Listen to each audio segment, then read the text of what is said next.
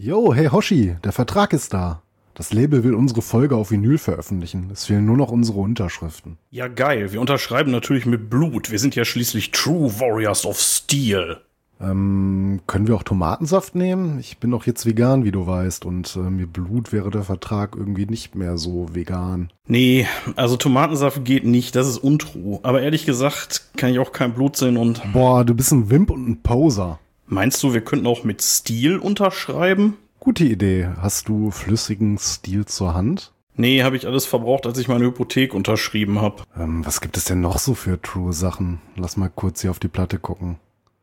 Ah, geil. Blackwind. Wir unterschreiben mit Blackwind. Ja, okay. Aber was soll das überhaupt sein, Blackwind? Und wie kann man damit unterschreiben? Hm, stimmt, äh, das klappt wohl auch nicht.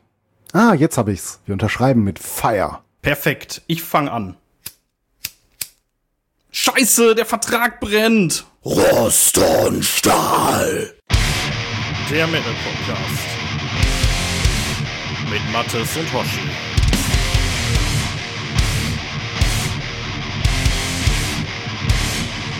Hallo und herzlich willkommen zu Rost und Stahl Folge 25, die wir aufnehmen am 12. September 2023. Und ähm, ja, nach längerer Zeit haben wir mal wieder ein Intro für euch gehabt. Ähm, ich hoffe, es äh, hat euch ein bisschen eingestimmt auf das Thema, über das wir hier gleich reden.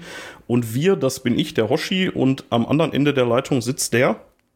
Brother im Metal, der Mattes. Brother of Metal, genau. Du hast äh, eben schon geteasert, dass du äh, völlig untrue heute mal wieder mit Wasser hier sitzt. Das war ja beim letzten Mal ein bisschen anders. Ja, ja, es hat aber folgenden Hintergrund. Ich habe eigentlich noch genug schöne Biere hier, dank unseres netten Fangeschenks. Ähm, aber ich äh, habe heute über meine, ich habe ja so eine Kalorientracker-App, die nutze ich auch schon seit Anfang des Jahres und ich habe mir jetzt gerade mal so eine kleine Challenge gestellt und Oh, ich muss okay. jetzt erstmal wieder 21 Tage verzichten, um die Challenge zu schaffen. Oh, das ist, äh, und ähm, das ist gut. Ja. Ja, das ist, äh, ja, eigentlich ist es gut, das stimmt. ja, also, Obwohl ich ja eigentlich nicht klug gewesen wäre, hätte ich die Challenge morgen ja, gestartet. stimmt. Wenn du jetzt heute begonnen hast, war das nicht sehr klug, Ja. das stimmt. Aber den Tag habe ich schon fast im Sack und den gebe ich jetzt nicht auf. Nee, verstehe ich, verstehe ich. Ich äh, werde meinem, meinem Ruf mal wieder gerecht. Ich habe mir äh, heute ein Sixpack geholt und zwar habe ich mir geholt äh, Eifelbräu helles Landbier von Bitburger. Und ähm, ich habe davon gerade schon äh, ein wenig genascht und ich glaube, das, das hat nur 5%, das geht eigentlich. Äh, ja, das ist auf jeden Fall sehr, sehr lecker. Ähm, ja, Mathis, was macht die Gesundheit? Ja, äh, jetzt wieder besser. Wir waren mal wieder alle krank gewesen. Also so ganz Männercast, weg ist es. Ja, Wie man ganz weg ist es auch noch nicht. Geht's? Es fing, ja, auch ganz okay. Nee, ähm, ja, wie gesagt, wir waren alle ein bisschen krank. Äh, letzte Woche noch ein bisschen Halsschmerzen, Husten gehabt. Unseren Kleinen hat's äh, erwischt, konnte dann auch einen Tag nicht in den Kindergarten gehen. Meine Frau hat's, glaube ich, am heftigsten erwischt. Und ähm, ja, jetzt sind wir eigentlich schon wieder alle so ziemlich äh, überm Berg, würde ich sagen. Hier und da noch ein kleines Schnipperken, aber Ja, krass. wir haben es überlebt. Ja, mich hat's auch erwischt. Ey. Ich lag jetzt auch irgendwie eine gute Woche krank. Ich hatte auch einen Krankenschein bis, äh, also die ganze letzte Woche eigentlich, außer Montag. Bin jetzt gestern erstmal wieder gegangen. Bin noch nicht so ganz wieder über den Berg, aber ja, wird schon gehen. Für heute wird's gehen. Wenn ihr mich ab und zu mal räuspern oder husten oder schniefen hört, dann wisst ihr Bescheid. Der Hoshi ist noch ein bisschen krank. Nee, aber Ja, sonst wir sind ähm, doch true. kriegen wir hin. Ne? Ja, äh, Mathis, Ja. wir hatten schon ähm, ein bisschen im, ähm, ja, im Intro habt ihr es gehört. Ihr habt sowieso gehört, weil ihr die Folge runtergeladen habt und euch wahrscheinlich denken könnt, worum es geht. Wir reden heute über, Ja, worüber wohl? Über Manowar. genau, aber nicht nur Ich glaub, wir einfach haben sogar mal ne? angekündigt, oder? Ja, bitte? Nee, ähm, Stimmt, haben wir angekündigt nee. sogar. Ja. und wahrscheinlich wird's der Folgentitel wieder Ja, und, verraten. also. und möglicherweise werde ich vorher sogar noch ein Bild äh, irgendwie vertwittern und Ja. Mhm. verinstagrammen mit den Alben, über die wir heute reden. Weil äh, da kommen wir nämlich schon tatsächlich zu einer kleinen Einschränkung. Wir reden nicht allgemein Mhm. über Manowar, sondern wir reden nur über die, ja, über die erste Phase, die Frühphase, ne? Und so, Mhm. Ja, wir haben einfach mal gesagt, wir nehmen so, weil es gerade gut gepasst hat, die ersten sechs Alben. Also hat den einfachen Grund, sonst wird die Folge wieder so furchtbar lang. Genau. Wenn wir jetzt ja alle Manowar-Alben besprechen würden. Äh, Und dann haben wir gesagt, komm, dann machen wir vielleicht irgendwann nochmal einen zweiten Teil, wenn es äh, den Zuhörern gefallen hat. Und ähm, dann haben wir uns zufällig dann auf die Russe-Boss-Phase geeinigt. genau. Was ähm, möglicherweise auch damit zu tun hat, dass das, ich will jetzt nicht vorgreifen, aber das ist ja auch, seien wir ehrlich, die beste Phase der Band, oder? Ja, ja, man- das würde ich auch so sehen. so ich meine, ne? die Alben danach, die fand ich persönlich auch noch soweit ganz gut, bis auf die äh, letzten, äh, letzten Ergüsse, die sie hatten. Aber ähm, so im Großen und Ganzen ja, doch, das ist schon so die stärkste Phase, würde ich sagen. Mir ist mal aufgefallen, ne, dass ähm, Manowar ist ja so eine Band, die irgendwie so gefühlt immer am Start ist, ne? Also die, die gibt's irgendwie, seit ich denken kann. So, also tatsächlich, weil es die seit 1980 gibt, aber ähm, ich würde sagen, gab schon vor deiner Geburt und die wird's wahrscheinlich noch geben, wenn du irgendwann in die Kiste gehst. Ja, ich habe, ähm, ich, ich bin so ein bisschen ähm, hin und her gerissen, weil der letzte Output von denen ist also der letzte nennenswerte Output von denen ist elf mhm. Jahre alt, ne? Und ähm, ja. danach kam nur noch 2014 hier diese äh, äh, das Debütalbum als Re Reissue, ne? also neu aufgenommen zwar, aber. Ja, ja, das ist das, was sie wohl noch hier und da machen. Da werden wahrscheinlich auch noch ein paar nachkommen, könnte ich mir vorstellen. Ich habe gerade Quatsch aber, erzählt. Die ähm, Kings of Metal kam 2014, die mhm. Battle Hymns kam 2010, aber äh, trotzdem die Kings of Metal, die haben sie halt auch neu aufgenommen, aber mhm. irgendwie so richtig neuen Output wartet man vergeblich drauf, ne? Und ja, ich weiß auch nicht, ob da nochmal was kommt. Ich meine, Joey hatte doch auch mal vor einigen Jahren gesagt, dass die eigentlich so keine Alben mehr machen wollen, aber das ist ja meistens auch so, äh, heute so, morgen so. Aber kam in der Tat sehr lange nichts mehr und die Frage ist, ist das jetzt schlimm, wenn man sich so das letzte Werk mal anhört, äh, ja. was die rausgebracht hatten? Ne? Ja. Also wenn du dann den Zenit überschritten hast, dann ja, kannst du auch Wie, wäre ein bisschen möglicherweise touren. tatsächlich ein sehr löblicher Zug. Ich meine, auf der anderen Seite, die sind mhm. ja quasi permanent permanent auf Tour so gefühlt, ne? Also die sind ja ständig irgendwie unterwegs und äh, die melken die Kuh auf jeden Fall noch ganz gut und äh, Joey ist ja irgendwie mhm. auch mit so einer komischen Spoken Words Tour irgendwie unterwegs. Was ja. Ey, keine Ahnung, was einen da erwartet, aber boah, ich würde mir da never fucking ever ein Ticket für kaufen. Ey, wenn ich mir Nein. das vorstelle, ne? Der Typ, der sowieso schon irgendwie in der Mitte von jedem verdammten Manowar-Set 20 Minuten Monolog hält, ne? Ich wollte schon gerade sagen, du bist doch schon froh, wenn er auf dem eigentlichen Konzert die Schnauze hält. Ja. Jetzt nicht noch ein Ticket für irgendwie so eine Stunde Gelaber kaufen. Ne? Ja, aber ich fand es irgendwie krass, weil also in, in, meiner, in meiner Wahrnehmung war jetzt der letzte Output, über den wir jetzt heute hier gar nicht äh, intensiv sprechen werden, hier The Lord of Steel, über die rede ich. Ähm, der ist tatsächlich elf Jahre alt. Der ist von 2012. Mhm. 2012. Verdammt. Das wundert mich gar nicht so, weil ich noch wusste, dass die Platte hattest, als wir noch zusammen in Gelsenkirchen gewohnt haben. Ja. Und das ist halt ja. mal so lange her, ne? Ja, krass, ja. ne? Also hätte ich so nicht wahrgenommen, ehrlich gesagt. Also hätte mich gefragt, von wann die ist, hätte ich, ach, das ist doch die neue von Manowar. Ja, so vier, fünf hm. Jahre. Wird mal wieder ja, Zeit für eine neue. Aber dass die elf Jahre alt ist. Deutlich älter. Kommst auch sehr schwer dran, ne? Also die hat ganz schön äh, saftige Preise, wenn du die versuchst, hier jetzt auf dem Zweitmarkt noch zu kaufen. Echt? Ja, ja, weil. Er hat es dir, glaube ich, mal erzählt. Ja, ja. Er hat es mal erzählt, dass das irgendwie problematisch ist, da dran zu kommen. Ich, äh, also ich mhm. hatte mir die damals direkt geholt, idiotischerweise, genauso wie davor die Gods of War, die auch, auch fünf Jahre gedauert, ne? Mhm. Ähm, ja, aber egal. Lass uns ähm, ja, und die Warriors of the World auch fünf Jahre und dann bis zu Lord of the Hell waren es sogar sieben. Ach du Scheiße, ja. Ähm, ja gut, ähm, da reden wir gleich über eine Phase, in der die Band sehr, sehr mhm. viel produktiver war. ja, aber bevor wir ähm, jetzt äh, sehr intensiv in äh, das Thema Manowar einsteigen, ähm, du wolltest gleich noch ein bisschen was zum Genre True Metal sagen, aber vielleicht ja. fangen wir mal ein bisschen anders an. Also kannst du gleich gerne machen, aber was mhm. bedeutet dir persönlich denn Manowar? Also wenn du den, ähm, wenn du den Namen Manowar hörst, wo, was, was bedeutet das für dich? Ja, also eigentlich für mich eher positiv belegt, ähm, weil ich da jetzt nicht unbedingt an, äh, sag ich mal, so die äh, Sachen denke, über die man sich heute so teils aufregt, über so ein paar Joey-Aussagen oder über die etwas schwächer werdenden Alben. Ähm, es waren so mit eine der, glaube ich, ersten Heavy Metal Bands, würde ich sagen, die ich so verfolgt habe. Ähm, die war mir jetzt gar nicht so früh im Begriff. Man kannte sicherlich mal Songs von früher, die du mal irgendwo gehört hast. Ne?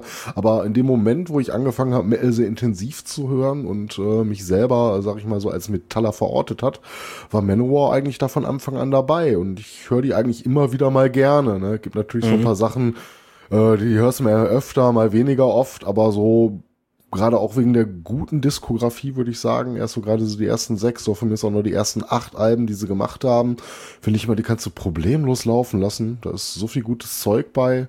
Ähm, ich finde die Songs teilweise richtig klasse. Ich meine, natürlich klischeebeladen. Ähm, ich verstehe auch, äh, wenn man die Band nicht ernst nimmt, also ernst nehmen würde ich sie auch nicht, nach dem ganzen äh, Vierlefanz. Ähm, gab natürlich auch ein paar unschöne Geschichten der Bandhistorie. Ähm, verstorbene Scott Columbus oder hier die äh, mhm. Casa Logan, ne? das sind natürlich alles nicht so, so äh, nee. tolle Geschichten. Ähm, werden wir auch immer ausblenden, zumal auch... Äh, das spielt Logan, ja keine Rolle bei den Alben, über die wir heute reden. Ja. Genau, nichts mit den ersten sechs Alben ja. zu tun hat.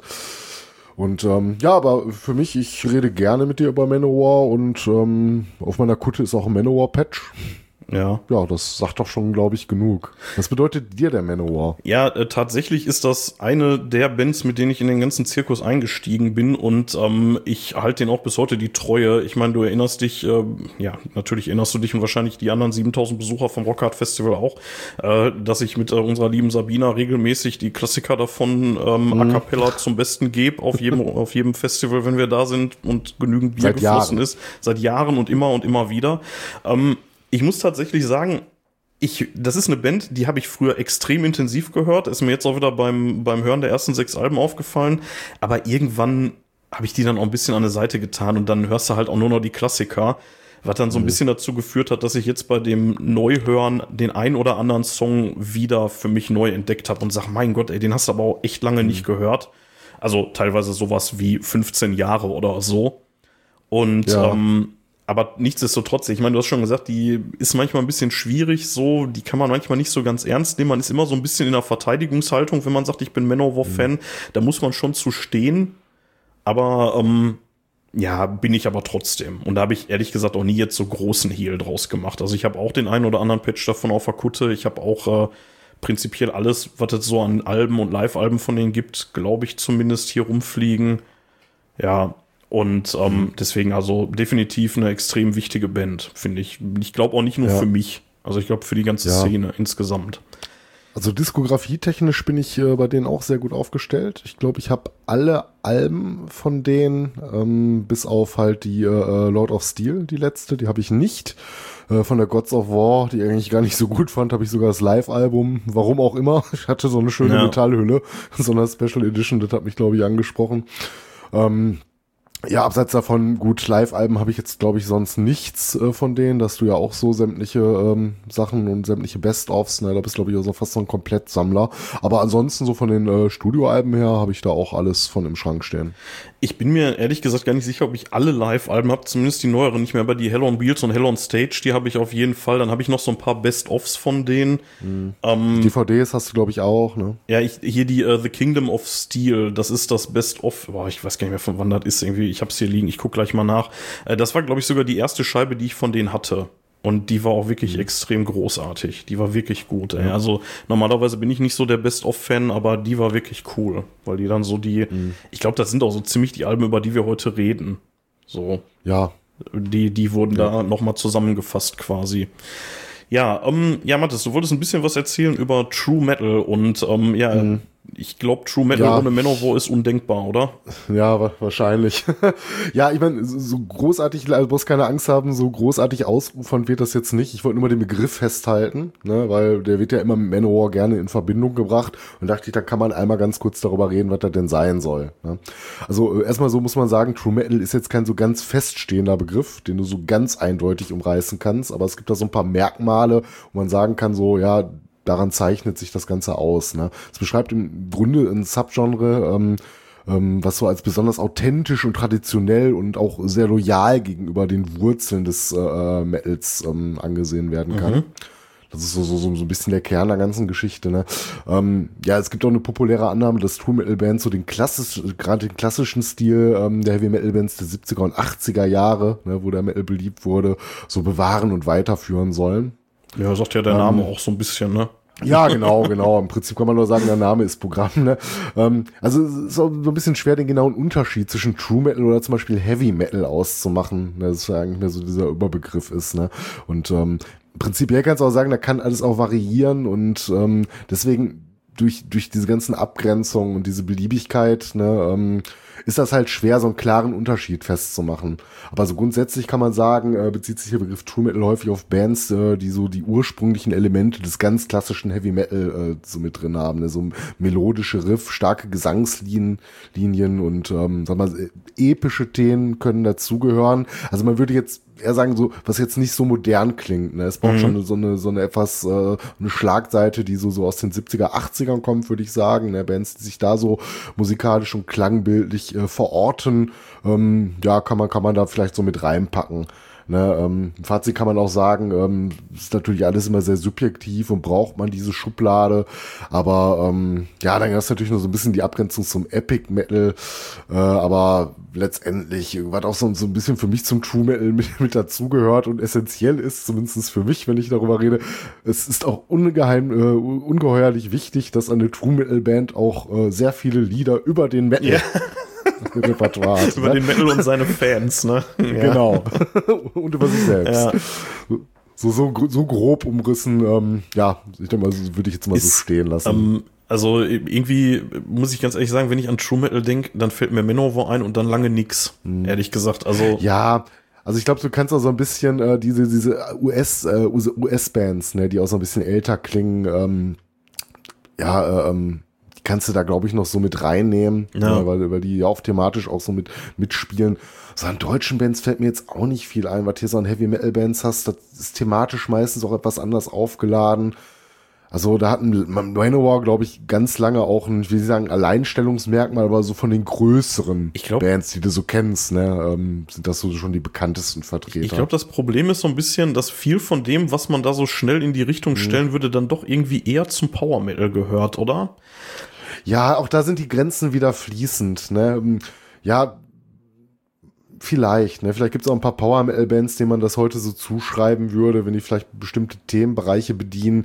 Allerdings ähm, finde ich den Power Metal dafür, wenn das wirklich Power Metal in Reihenkultur ist, schon fast wieder so eine Spur zu schnell gespielt.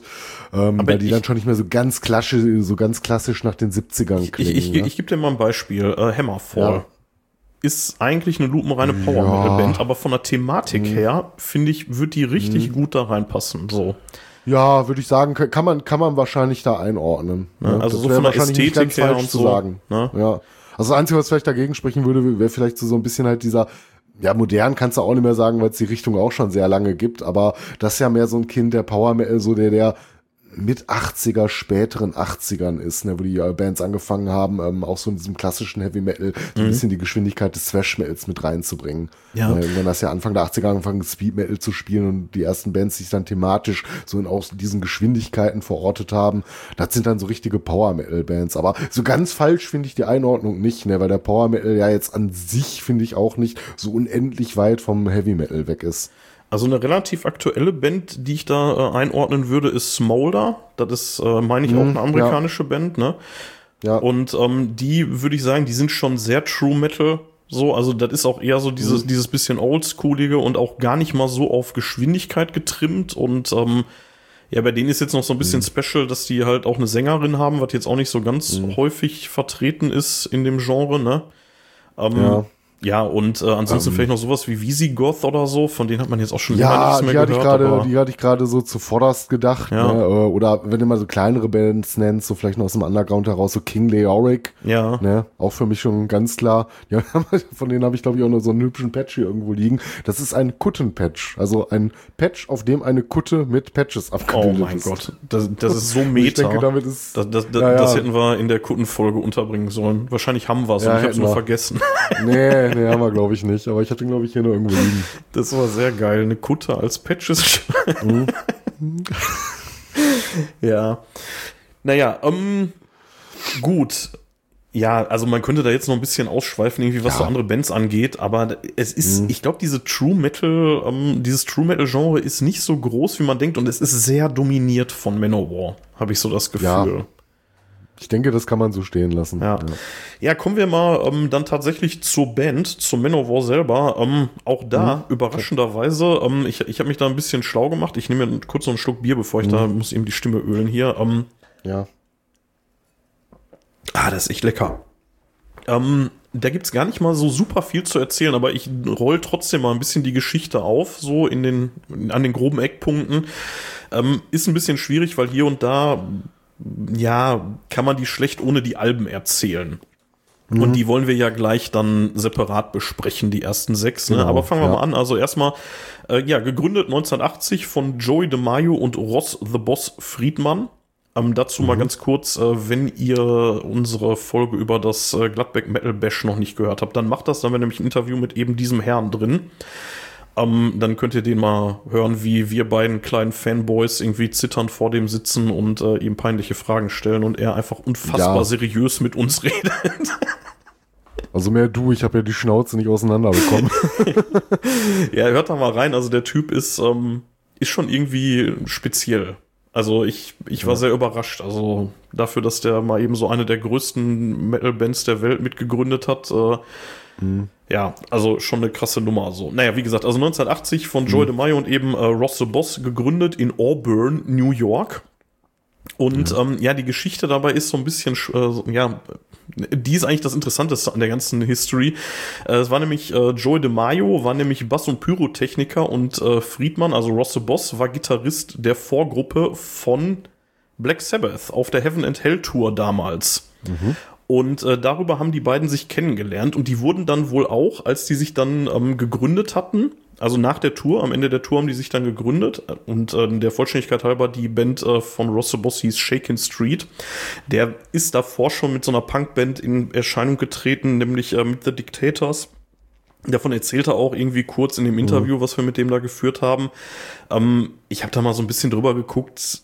Ja, die gilt schon als sehr, sehr gute Punkband und auch als wegbereitend und irgendwie Proto-Punk und sowas. Ähm, also die muss wohl wirklich schon cool gewesen sein. Ich kenne da ehrlich gesagt nichts von. Ich habe da nie reingehört. Hast du da mal reingehört? Nee, nee, ist auch nicht ganz so meine Baustelle. Also das jetzt nicht, dass ich keinen Punk höre, aber glaube ich, da habe ich noch extreme Defizite. Da wäre auch mal interessant, wenn wir irgendwann Ja. mal vielleicht mal eine Folge über Punk machen, um uns da mal so ein bisschen mehr äh, Grundbildung zu beschaffen. Hier so, so. Ich meine, so, natürlich kennt man auch die Ramones und solche Geschichten, aber auch jetzt nicht wirklich gut. Ne? Also ähm, müsste ich mal so ein bisschen ähm, studieren. Ja, ich bin, also ich, äh, ist jetzt auch nicht so, dass mir davon irgendwie mal was um die Ohren geflogen wäre und ich gesagt hätte, oh, hier, äh, geil, die Platte, die nehme ich mal mit, äh, The Dictators, so. Also ich glaube, wenn ich die irgendwo gesehen hätte im Second Hand oder, Hand oder so, dann hätte ich mir die auch eingepackt, aber es scheint nicht ganz so präsent zu sein. Aber wie gesagt, also das Internet ist voll des Lobes und ähm, scheint eine sehr gute Band gewesen zu sein. Und ähm, naja, auf jeden Fall, ähm, die beiden haben die Band gegründet und haben dann 1981, also ein, knappes Jahr später, dann ähm, mit Eric Adams schon, also die haben direkt den Sänger, den Sänger, ähm, jemandem, der Carl Kennedy hieß, am Schlagzeug und ähm, ja, da haben die direkt ein Demo eingespielt und da waren dann schon Songs drauf, die auch auf dem Debütalbum dann ein Jahr später erschienen sind. Und Ja, äh, Shell Shell Shock und, und Battle, Battle Hymns. genau. Und ähm, ja, das äh, Debütalbum kam dann auch direkt 1982, gehe ich jetzt nicht so drauf ein. Interessant ist nur bei Liberty Records und äh, da war dann schon Donny Hemsig am Schlagzeug und nicht mehr Kennedy. Ne, also der war wirklich nur auf den Demos dann. Und ähm, ja, dann kam es dann auch schon zu der Szene, die wir in unserem Intro verwurstet haben. Nämlich als 1983, dann äh, hatte man sich von Liberty Records getrennt und ist dann äh, zu Megaforce gegangen. Und da hat man den Plattenvertrag mit äh, Blut unterschrieben. Und das ist ja irgendwie so eine, so eine. Legende, die irgendwie durch den Metal zirkelt seit Jahrzehnten, oder? Also, Ja. das weiß man irgendwie, oder? Das kennt man Ja, da wollte ne? ich dich, dich halt fragen, irgendwie so, was ist denn da dran? Ist das, ist das irgendwie Unsinn oder? Es gibt Fotos. Die hatten tatsächlich Okay. sogar einen, ähm, also ich, als ich da ein bisschen rumrecherchiert habe, man findet relativ schnell Bilder dazu, äh, wie die Band da irgendwie in dem Büro steht und ähm, ähm, Joe DeMaio hat sich wohl irgendwie an der Brust irgendwie, äh, irgendwie was aufgemacht mit, mit irgendeiner Klinge und ähm, daneben, äh, die haben extra einen, ähm, hier einen, äh, einen Sanitäter dazu bestellt. Ja. der dann aufpasst, dass die keinen Scheiß machen, dass da keiner verblutet oder so. Also, ich meine, musst dir mal überlegen, so, so, ja, wir sind die Band und das ist unser Sanitäter. Bitte, wofür braucht ihr den? Weil wir uns jetzt die Adern aufmachen, ja. Ja, auf jeden Fall ähm, scheint wohl was dran zu sein. Wie gesagt, man findet relativ schnell ähm, Bilder dazu, wobei es ein bisschen schwierig ist. Es war wohl nicht der einzige Plattenvertrag, den die mit ihrem eigenen Blut unterschrieben haben. Ähm, haben sie wohl später nochmal gemacht und ich bin mir nicht ganz sicher bei den Bildern, die man da findet, ob das jetzt dieses eine Event von 83 war oder eins der späteren.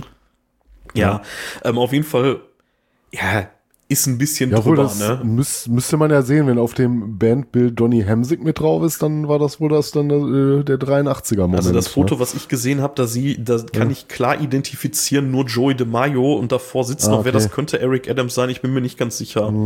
Ähm, also da Ja sind gut, auf jeden Fall nicht alle Musiker nicht weiter, drauf ne? zu sehen, aber okay. vielleicht gibt's da auch andere Bilder. Ja. Ja. Ja, auf jeden Fall ähm, erschien dann 83 dann schon Into Glory Ride. Reden wir gleich auch noch drüber, ne? Und ähm, ja, das war dann auch gleichzeitig das Einstandsalbum von Scott Columbus, den wir hier schon mehrfach im Podcast erwähnt haben und der seit 2008 leider tot ist. Ähm, Ja. wo da auch Peace. relativ spät rauskam, äh, Trigger Warning sozusagen, der hat sich wohl umgebracht, aber also sagt zumindest die Tochter von ihm und ja, war wohl aber auch irgendwie zehn Jahre lang nicht so ganz bekannt. Ne? Ja, ähm, dann ging es weiter, 84 mit äh, Hail to England. Das hatte man gemacht, weil die Band in Europa, speziell in Deutschland und England, extrem erfolgreich war. Und ja, die hatten so ein bisschen das Scorpions-Problem in umgekehrt, ne? Die äh, wurden in USA irgendwie nie so richtig wahrgenommen und haben es da nie so richtig geschafft, aber in Deutschland speziell und in England waren sie halt extrem erfolgreich in ihren Anfangstagen. Und deswegen haben sie dann halt direkt die dritte Platte dann Hail to England äh, ja, getauft. Ich war immer der Meinung, ehrlich gesagt, dass das eine EP war, obwohl ich es eigentlich hätte besser wissen müssen.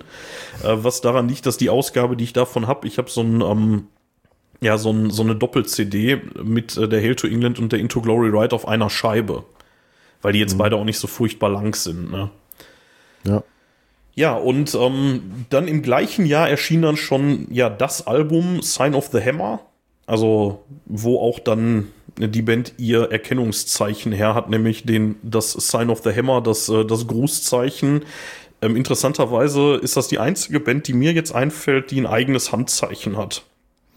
Kennst ja, du noch eine? das Also, Handzeichen an, das Handzeichen an sie aber, glaube ich, auch schon vorher, oder? Oder wird das erst mit der Platte etabliert? Das weiß ich nicht genau. Ich äh, könnte mir vorstellen, dass sie das vorher schon hatten, aber ähm, unabhängig davon, mir fällt wirklich ad hoc keine Band ein, die irgendwie nennenswert ist, die sowas hat. Also die wirklich so ein eigenes Erkennungszeichen hat, was äh, durchaus die äh, ja das Potenzial hat, die Pommesgabel da an der Stelle abzulösen. Ne? Also auf, klar siehst du auf Manowar-Konzerten auch Pommesgabeln, aber dieser, dieses Manowar-Zeichen ist schon, äh, schon sehr präsent da. Finde ich schon irgendwie spannend, dass die das hingekriegt haben. Ja, ähm, genau, also Sign of the Hammer 84, dann, ähm, ja, dann ging es weiter 87 mit äh, Fighting the World bei Atlantic Records und ähm, das war eins der ersten Alben, das digital aufgenommen wurde. Und ähm, jetzt muss ich leider sagen, finde ich, hört man nicht. also ich hatte hier im Podcast schon mal erwähnt, die, ähm, die, die CD, die ich davon habe, die hört sich für mich einfach nicht so toll an. Also das wirkt so, als wenn das Master davon irgendwie in die, in die Brüche gegangen wäre, als wenn man da irgendwie zu, zu leise war, keine Ahnung. Also ich hatte Also ich immer glaube, den der Eindruck, große Unterschied äh, ist auch, ähm, wenn wir jetzt über Manowar-Alben reden, die wir auf CD haben. Du kriegst ja heute oder wir kennen ja auch, glaube ich, fast nur die remasterten Versionen. Nee, die ist nämlich genau nicht remastered. Also die, die, Nee, nee, die jetzt nicht, aber ich wollte nur sagen, im Verhältnis, dass du vielleicht sagst, so, die hört sich so. ja doch gar nicht so gut an, für das das ein digital produziertes ist, will ich da nicht wissen, wie im Verhältnis dann vielleicht die Aufnahmen von den vorherigen Alben klangen, bevor die mal remastert wurden.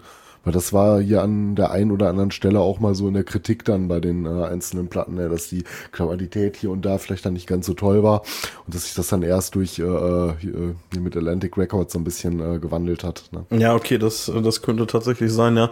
Also, ähm, aber äh, also was halt auffällt, ist, wenn du, ähm, wenn man irgendwie halbwegs aktuelle Produktion hört und dann kommt ausgerechnet dieses Album, die Fighting the World, die fällt in der Lautstärke echt extrem ab. Und ich hatte früher mal den Verdacht, dass das halt irgendwie daran liegt, dass sie die einfach irgendwie von irgendeinem äh, Vinylmaster irgendwie einfach auf CD gepresst haben und ja, keine Ahnung. Ja. Wahrscheinlich wird es auch so gewesen sein. Ich habe keine Ahnung. Ja, ich weiß es nicht, aber ich meine, ist vielleicht auch ein bisschen unfair, äh, das erst produzierte Digitalalbum von 87 mit der Klangqualität von irgendwelchen Ja, 2000 naja, Jahren stimmt äh, remasterten Versionen Ja. zu vergleichen. Ne? Ja, auf jeden Fall ähm, 1988 nähern wir uns dann auch schon dem Ende unserer kleinen Reise durch die Frühgeschichte von Manowar zumindest, nämlich äh, da kam nämlich dann auch schon äh, Kings of Metal. Und das war dann das letzte Album mit ähm, ja mit Ross the Boss. Und ähm, ja vermutlich auch so ein kleiner Höhepunkt, aber da kommen wir später drauf, würde ich sagen. Und ähm, ja, da eine kleine Besonderheit, das äh, Lied Heart of Steel, eine der berühmt-berüchtigten Balladen von Manowar, wurde nochmal auf Deutsch aufgenommen, um speziell den deutschen Fans äh, ja so ein bisschen, äh, ja, wie soll man sagen, entgegenzukommen. Ich weiß nicht, ob man das mit diesem Text wirklich tut, aber ja, also einfach um, äh, ja, so um den deutschen Fans zu zeigen, hey, wir haben wahrgenommen, dass ihr uns so unterstützt. Und das Ding hieß dann natürlich auch Herz aus Stahl. Ich hatte da mal irgendwann vor tausend Jahren recherchiert, das ist jetzt wirklich nur aus meiner Erinnerung rausgekramt. Ich meine, dass der Text von einem Metal Hammer Redakteur übersetzt wurde. Da bin ich mir aber gerade nicht mehr hundertprozentig sicher. Da kann ich auch. Das weiß ich nicht. Da kann ich auch gerade grob daneben liegen. Ich meine, das war so. Ich meine, irgendein Redakteur vom Metal Hammer hätte äh, damals den, den Text für die Band übersetzt. Ja, und ähm, aus irgendeinem Grund, der nicht so ganz klar ist, also da hält sich das Internet auch so ein bisschen bedeckt, wegen Meinungsverschiedenheiten wurde Ross the Boss dann von Joe DeMaio aus der Band geschmissen, beziehungsweise ist ausgestiegen und ähm, wurde dann durch äh, David Schenkel ersetzt, der mittlerweile auch nicht mehr dabei ist, also auch schon lange nicht mehr. Mhm. Der aber auch ein ganz cooles Solo-Album mal vor tausend Jahren gemacht hat, die mit der David Schenkel Group. Ich glaube, danach Schenkel ist aber auch ja. nicht mehr wirklich was erschienen. So, aber weiß ich nicht. Den habe ich nicht mehr weiter verfolgt. Ja, so allgemein zu Manowar.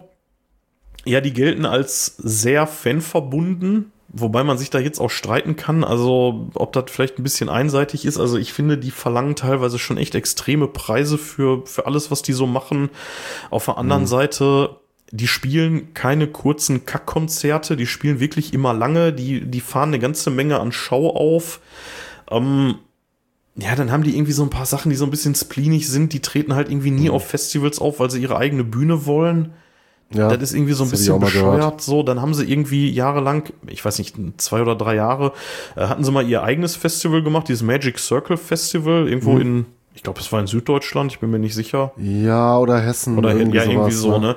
Auf jeden Fall, ähm, da hatten sie ein eigenes Festival gemacht und das hatte auch irgendwie bei einer der Ausgaben ist das auch ganz hart in die Kritik geraten, weil das kurzfristig irgendwie in eine Halle verlagert wurde und ja, irgendwie alles nicht so toll. Ja, ähm, und ja, vielleicht noch eine Sache, die relativ wichtig ist, wenn man über Manowar redet, die äh, gelten als lauteste Band der Welt. Und ähm, da gibt's immer so die wildesten Gerüchte, irgendwie, was die so alles gemacht haben. Irgendwie, dass die irgendwie äh, lauter sind als ein startender Düsenjet und das bei irgendeinem Konzert bewiesen mhm. haben, indem sie einen Düsenjet haben starten lassen. Ehrlich gesagt, keine Ahnung, was da dran ist. Ähm, es ist auf jeden Fall so, dass die tatsächlich im Guinness-Buch damit gelistet sind und okay. mehrfach sogar. Also äh, 84 und 94 und irgendwann später auch noch mal. Ähm, wurden dann mhm. zwischendurch immer mal wieder ähm, von anderen Rockbands da vertrieben, aber ähm, haben sich dann irgendwann mal wieder da auf, ja, dann wieder da dahin äh, gespielt sozusagen. Also die waren da mehrfach drin. Scheint was dran zu sein. Und der Rekord, der liegt da irgendwie bei äh, 135 Dezibel oder so. Da ehrlich gesagt möchte ich da nicht stehen. Nee. Also, das ist, das ist komplett Ich glaube, das kannst du auch nicht überall machen. Nee, nee, also ist in Deutschland auch schwierig. Das ist auch ganz witzig. Ja. Es gibt irgendwie, die haben ähm, in den Nullerjahren so eine Reihe von DVDs rausgebracht, die so ein bisschen so einen Heimvideocharakter hatten. Und äh, mhm. da habe ich ein paar von. Und dann treten die äh, da teilweise in der Schweiz auf und dann hält Joe de Mai oder irgendwelche Ansprachen, dass er das so scheiße findet, dass sie da in der Schweiz nicht wer weiß wie aufdrehen dürfen und äh, redet da von irgendeiner Soundpolice und weiß der Teufel, also äh, schon ein bisschen unangenehm, um ehrlich zu sein. Ja, ja, aber das, ähm, ich meine, man könnte jetzt noch irgendwie auf die ganzen Anekdoten eingehen, die dann später irgendwie mit der Rockhard gewesen sind, mit Joe de Mayo und ähm, dann die mhm. unangenehmen mhm. Seiten, äh, da hat es schon gesagt, Carl Logan und so, aber ja. das würde ich dann mal, falls wir da irgendwann mal eine Nachfolgefolge für machen, dafür aufsparen, weil das spielt hier in der Zeit, über die wir reden, einfach keine Rolle gerade. Würde ich sagen. Das ist alles ja, wesentlich das, später äh, gewesen, ja. Wäre da mal was für Teil 2. Ja. ja. falls wir den machen. Ich bin mir nicht sicher, ob es das bei Manowar wert ist. Also irgendwie nur um den Hate darüber auszugießen, was die dann so, ja, so seit Ende der Nullerjahre gemacht haben. Ja. Ja, muss man gucken. Wir haben ja keine Not. Ja. Wir gucken mal. Gucken wir erstmal, wie die Folge ankommt. Genau. ja, das äh, der grobe historische Abriss zu Manowar. Lass uns zu den Alben kommen, falls du keine Anmerkungen mehr hast dazu. Nee, außer dass die Hälfte meiner Notizen hinfällig geworden sind, ja. ähm, weil ich mir ein paar Facts zu den Platten auf, äh, aufgeschrieben hatte, aber ähm, ja, klar, das ist, das ist bei Manowar extrem schwierig, weil ähm, ja. dafür, dass das so eine, so eine super bekannte Band ist, ähm, findet man da tatsächlich nicht so wahnsinnig viel. Es gibt da nicht so wahnsinnig viele interessante Sachen drüber. Mhm. Also die haben jetzt nicht irgendwelchen das Fledermäusen die Köpfe abgebissen und wenn, dann haben ja, sie das halt irgendwie, überrascht, ne? Ja, und wenn, dann haben sie das irgendwie später alles gemacht. Also die, die wirklich mhm. bescheuerten Anekdoten, die sind dann halt äh, zu einer Zeit gekommen, wo sie dann ja eigentlich nicht mehr so relevant waren. So, so, Sachen wie, ähm, wie sie damals bei Stefan Raab da irgendwie aufgetreten sind und solche Geschichten, ne? Das war halt alles irgendwie zehn Jahre danach, ne? Oder noch mehr Ja. sogar. Ja, aber lass uns über die guten Zeiten reden. Lass uns über ähm, die ersten Alben reden, Mathis. Lass uns anfangen Ja, dann mit. fangen wir doch mal an mit mit, Battle Hymns. ersten. Ähm, Battle Hymns 1982. Ja, du hast es ja gerade schon erzählt, ne, ähm, es gab äh, ähm, äh, Demos äh, von den äh, Songs Shellshock und äh, Battle Hymn. Und äh, damit haben sie halt den Plattenvertrag dann bei Liberty Record bekommen, das ein Unterlabel von EMI ist. Ne? Ähm, sehr erstaunlich, finde ich, für so ein Erstlingswerk, dass man ähm, Orson Welles dazu bekommen hat, äh, Passagen in dem Song Dark Avenger einzusprechen. ja, dafür, dass Äh, wie zum niemand die Band haben, kannte, ne? wie zum Henker haben die Orson Ja. Welles dafür bekommen. Also vielleicht wahrscheinlich bestanden Kontakt äh, über EMI oder Ja, irgendwie irgendwie sowas, sowas, ne? ja. aber anders kann ich es mir nicht erklären. Aber das ist natürlich für so ein Erstlingswerk, für eine Band, von der noch keine Sau gehört hat zu dem Zeitpunkt, schon ziemlich beachtlich. Ne? Ähm, ja, ähm, zur, zur Battle Hymns kann man vielleicht noch sagen, 2001 wurde die dann nochmal äh, das erste Mal gemastert und es gab 2010 eine komplette Neuaufnahme Ja. unter dem Banner Battle Hymns. Äh, ja, Die habe ich hier auch 2010 liegen und oder- Hm. habe sie mir auch nochmal angehört und muss sagen, kann man sich sparen. Ja, die geht nichts an das Original. Ne? Ich meine, gerne Ja. die gemasterte Fassung, aber warum willst du ein gutes Werk nochmal neu einsingen? Ich meine, Eric Adams sollte immer noch ein guter Sänger, aber ähm, mein, damals war er in seiner Prime. Ne? Ja, also es da war- kommt er stimmlich auch nicht mehr hin. Also ich habe mir, ich hatte mir die die Originalfassung, die kenne ich natürlich in und auswendig und hatte mir jetzt dann die Tage noch mal die äh, die Neuaufnahme davon angehört und ähm, also das ist wirklich überflüssig. Sorry, also das braucht kein Mensch. So, Ja, aber naja, ja, egal. Lass uns beim Original bleiben. ja. ja personell ähm, sich Manowar eigentlich äh, immer relativ treu geblieben. Also es gab selten große Besetzungswechsel. Interessant jetzt nur beim ersten Album äh, am Schlagzeug äh, erste und letzte Mal auch Donny Hemsick. Ja. Ähm, ich glaube, der war doch auch bei dieser Magic Circle Geschichte dabei. Da sind die doch tatsächlich mit drei Drummern aufgetreten oder irgendwie sowas. Boah, das kann sein, das weiß ich nicht. Ja, ich kann da jetzt auch irgendwas durcheinander hauen. Ich war Ja. nicht dabei. Ja, ansonsten, wie du schon gesagt hattest, Eric äh, Adams an den Vocals, äh, Ross the Boss äh, Gitarre und äh, Joey b- b- äh, am Bass. Ne? Ja, äh, vielleicht noch ein paar Worte zum Cover. Das besprechen wir ja meistens auch immer, wenn wir kurz über so eine Platte sprechen. Der Finde Reichsadler. ich jetzt, ja, finde ich jetzt nicht sonderlich spektakulär. So ein weißer Adler aus Stein mit so einem Männertorso, ne, das ist irgendwie so eine Art Ja. Flammenden Hintergrund oder was das sein soll. Ja, dieses gelbe Band-Logo hat man später auch nochmal etwas schöner gesehen. Ähm, ich finde es nicht sonderlich gelungen. Ist ein Klassiker, Nee. klar, aber das ist jetzt äh, nicht so das Schönste, was sie, glaube ich, in ihrer Karriere rausgebracht haben. Ja, also es ist so ein bisschen, also dadurch, dass es eben auch aussieht wie so ein Reichsadler oder Bundesadler oder so, ist es so ein bisschen schwierig, ne? Also ich habe da auch ein T-Shirt von gehabt, ich weiß gar nicht, ob ich das noch besitze, irgendwie, wo der nur in, in Silber oder Weiß auf Schwarz ist und ähm, ja, es ist ein bisschen quatschig, stimmt schon. Ja. Da braucht man eigentlich nicht. Ne? Auf, auf der anderen Seite, es ist in seiner Schlichtheit auch irgendwie ikonisch. Ne? Ja, sicherlich, ne? Man, man, man kennt's halt, aber Ja. ist jetzt ist jetzt nicht so mein Favorite. Ähm, ja, ähm, vielleicht mal zur Musik ähm, zu der Platte. Mhm. Ähm, also ich finde die Platte selber als Erstlingswerk ziemlich erstaunlich. Ne? Äh, also einen wirklich schwachen Song finde ich da nicht drauf. Nee. Ne? Also ähm, gut, man muss jetzt sagen, verglichen mit den absoluten Meisterwerken, die sie so meiner Meinung nach geschrieben haben, fallen ein paar Songs für mich so in der Gesamtdiskografie vielleicht ein bisschen ab. Ähm, Gerade weil man sich da auch noch nicht ganz so gefunden hatte. Ähm, also ich muss mal sagen, so abgesehen von den Songs hier Manowar oder Dark Avenger mit seiner Doom-Note, ähm, es ist ein großartiges Album, aber ähm, ja gerade hier so Songs, über die wir kurz schon gesprochen hatten, die so Fast Taker oder so, es ist okay, ne, aber das sind nie so so meine absoluten Hits in der Ja, Manowar-Diskografie die gehen ein gewesen. bisschen unter, ne? Aber Ja, die sind, die ja. sind nicht schlecht. Also wenn ich Nein, die höre, schlecht sind sie nicht, ne? wenn ich, wenn Also ich die höre, bin ich sofort wieder drin, so, ne? Ich meine, Shellshock Ja, ja, ist, klar. äh, kannst du sofort mitsingen, ne? Oder Fast Taker, da brauchst du nur, äh, da brauchst du nur den, äh, den, den Titel nennen, dann hast du sofort die Melodie im Ohr, ne? Ähm, Mhm. Ja. Ich finde Also zum Beispiel Metal jeden- Days. Mhm. ne? Finde ich unfassbar gut und das ist so ein, ähm, ja, so ein Evergreen irgendwie bis heute, finde Mhm. ich. Ja, den kannst du auf jeden Fall bringen. Ne? Äh, vielleicht noch ein bisschen ungewöhnlich, ähm, so thematisch äh, gut äh, ähm, der Albumtitel und äh, der Song Battle Hymn oder auch so ein Song wie Dark Avenger, da, da geht man schon so ein bisschen äh, diese, diese spätere Reise, aber so gerade so die ersten Songs, das ist auch nur alles mehr so ein bisschen so Rock'n'Roll-Thematik. Ja, das ne? stimmt. Und ich finde auch so Ja. etwas rockiger angehaucht. Ja. Davon sind sie ja dann sofort weggegangen. Das ist ja das einzige Album, gut mal abgesehen vielleicht von so ein paar Ausnahmesongs auf späteren, ähm, aber sonst ist man thematisch mehr so andere Wege dann gegangen. Ja, Gut, äh, tatsächlich ja schon auf dem Album, ne? Also, Ja, ja, klar, also du findest schon die ersten Trademarks, ne, aber ähm, halt nicht durchgehend, ne, das ist schon gerade so noch ein bisschen auch im Rock'n'Roll noch verankert, finde ich, find ich. finde ich äh, relativ spannend, weil es, es entwickelt sich so, ne? Also vom Anfang hier Mhm. Death Metal Days, Fast Taker, Shellshock, die würde ich noch so in die, in die Schiene noch stecken. Aber dann spätestens ab Manowar, also ab dem fünften Mhm. Track, geht's dann ja wirklich, also die könnten auch auf, auf späteren Alben stehen, locker. Ne? Also Manowar Ja. ist so ein absoluter Signature-Song. Ja gut, ich meine, seien wir ehrlich, Dark Avenger ist sehr speziell. Williams Tale, mh, ja, den finde ich ein bisschen über, ehrlich gesagt. Und ähm, Ja, das wollte ich auch sagen, hier, dieses, diese, diese so eine Spielerei halt. ja, die ne? ist also auch Quatsch und ich finde die auch nicht gut. Also, das ist einfach auch nicht gut gespielt und nix, das ist, also, das könnte, und das macht er auf ja jedem gut, das will scheiß ich nicht Album. beurteilen, aber das ist irgendwie, weiß ich nicht, unnötig. Ne? Die haben ja öfter mal so, so kurze äh, und mal eine weniger kurze ähm, Instrumentalexkursionen gemacht, die man Ja, mehr aber immer, aber Joey. DeMaios äh, Bassisten Onanie dazu zu hören, Mhm. ey, also ganz ehrlich, das gefällt mir nicht wirklich. Das, also ich finde das auch auf den späteren Alben hier, ne, Sting of the Bumblebee und den ganzen Quatsch so, Mhm.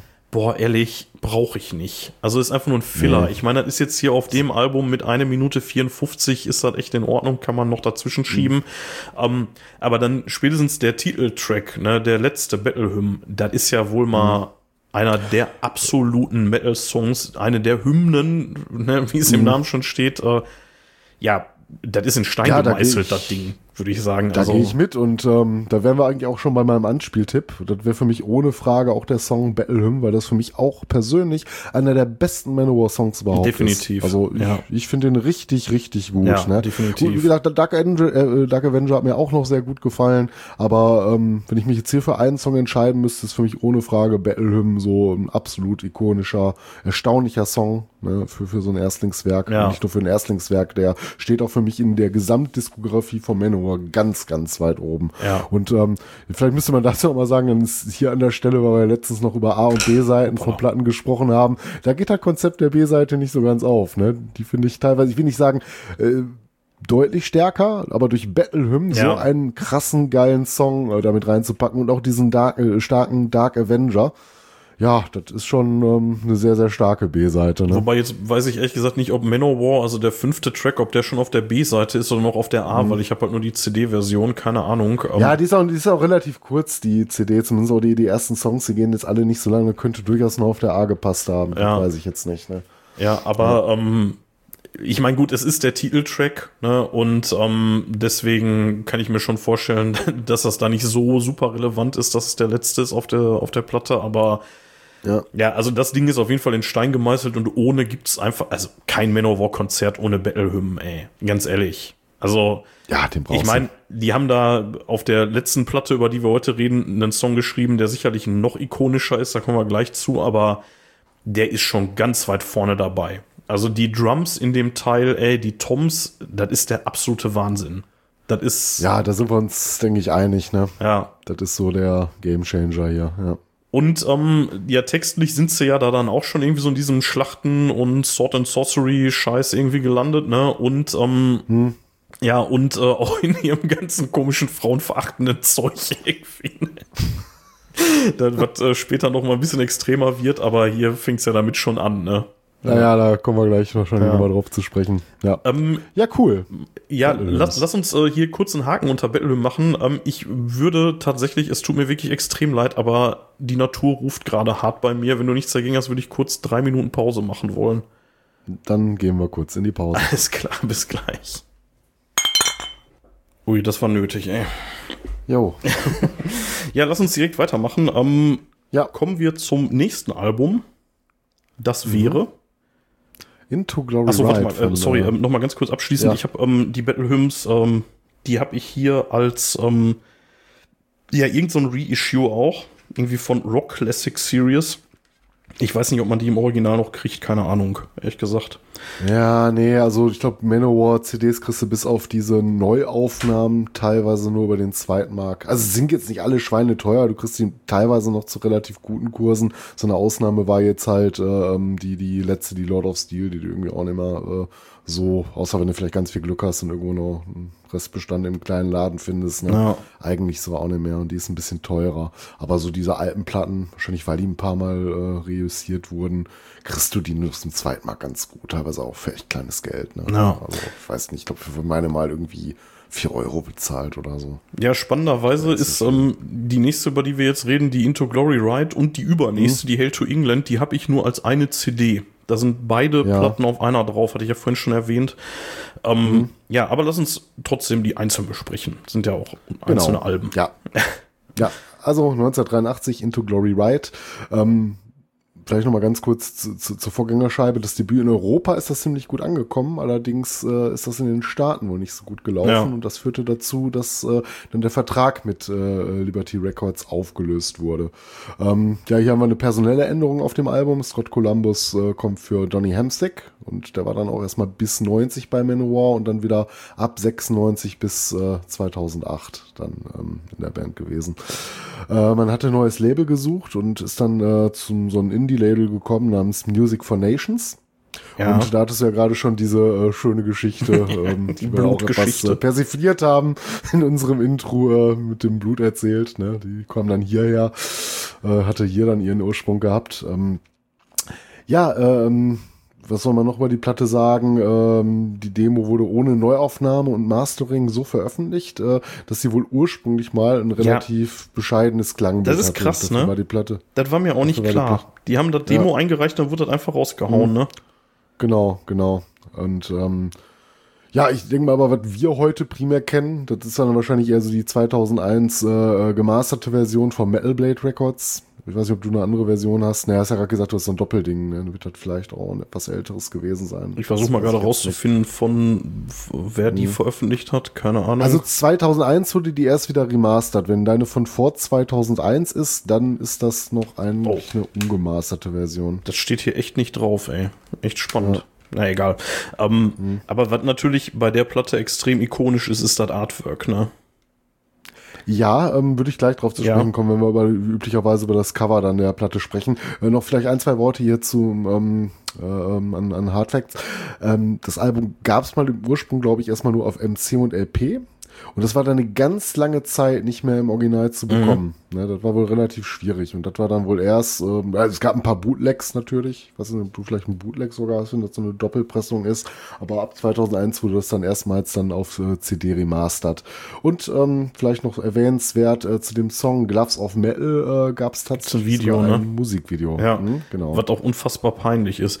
Aber ähm, äh, nochmal noch mal ganz kurz, also das galt ja wirklich jahrelang als das verschollene Album, ne? Also, genau, das, ja. weil man das nicht gekriegt Richtig. hat, es kam auf Vinyl und dann gab's halt keine CD-Auflage davon, ne? Ja, hier und da, wie gesagt, mal so ein paar Bootlegs oder so, ja, äh, MCs, die halt überspielt wurden, aber da bist du so regulär irgendwie eine ganz lange Zeit erstmal nicht dran gekommen. Ne? Ja. Ähm, ja, dann können wir kurz über das ikonische Cover sprechen. Ne? Was sehen wir denn da drauf? Ja, wir sehen die Band in äh, Fell und Leder, würde ich sagen. Wobei, ehrlich gesagt, hauptsächlich Fell, ne? Ja, wobei. Ja. Ja, ich würde sagen, so ein Barbaren-Outfit ist das, ne? ja. Äh, So was, ich, Conan, das ist einfach Conan. was ich daran total spannend finde, ist, ähm, dass die Musiker, da muss man den ja wirklich lassen, dass die echt gut gealtert sind. Das ist jetzt bei Scott Columbus ein bisschen, ähm, naja, okay, lassen wir das, der ist nicht gut gealtert, aber ähm, man erkennt die auf jeden Fall, die haben sich äh, wirklich nicht groß verändert, ne?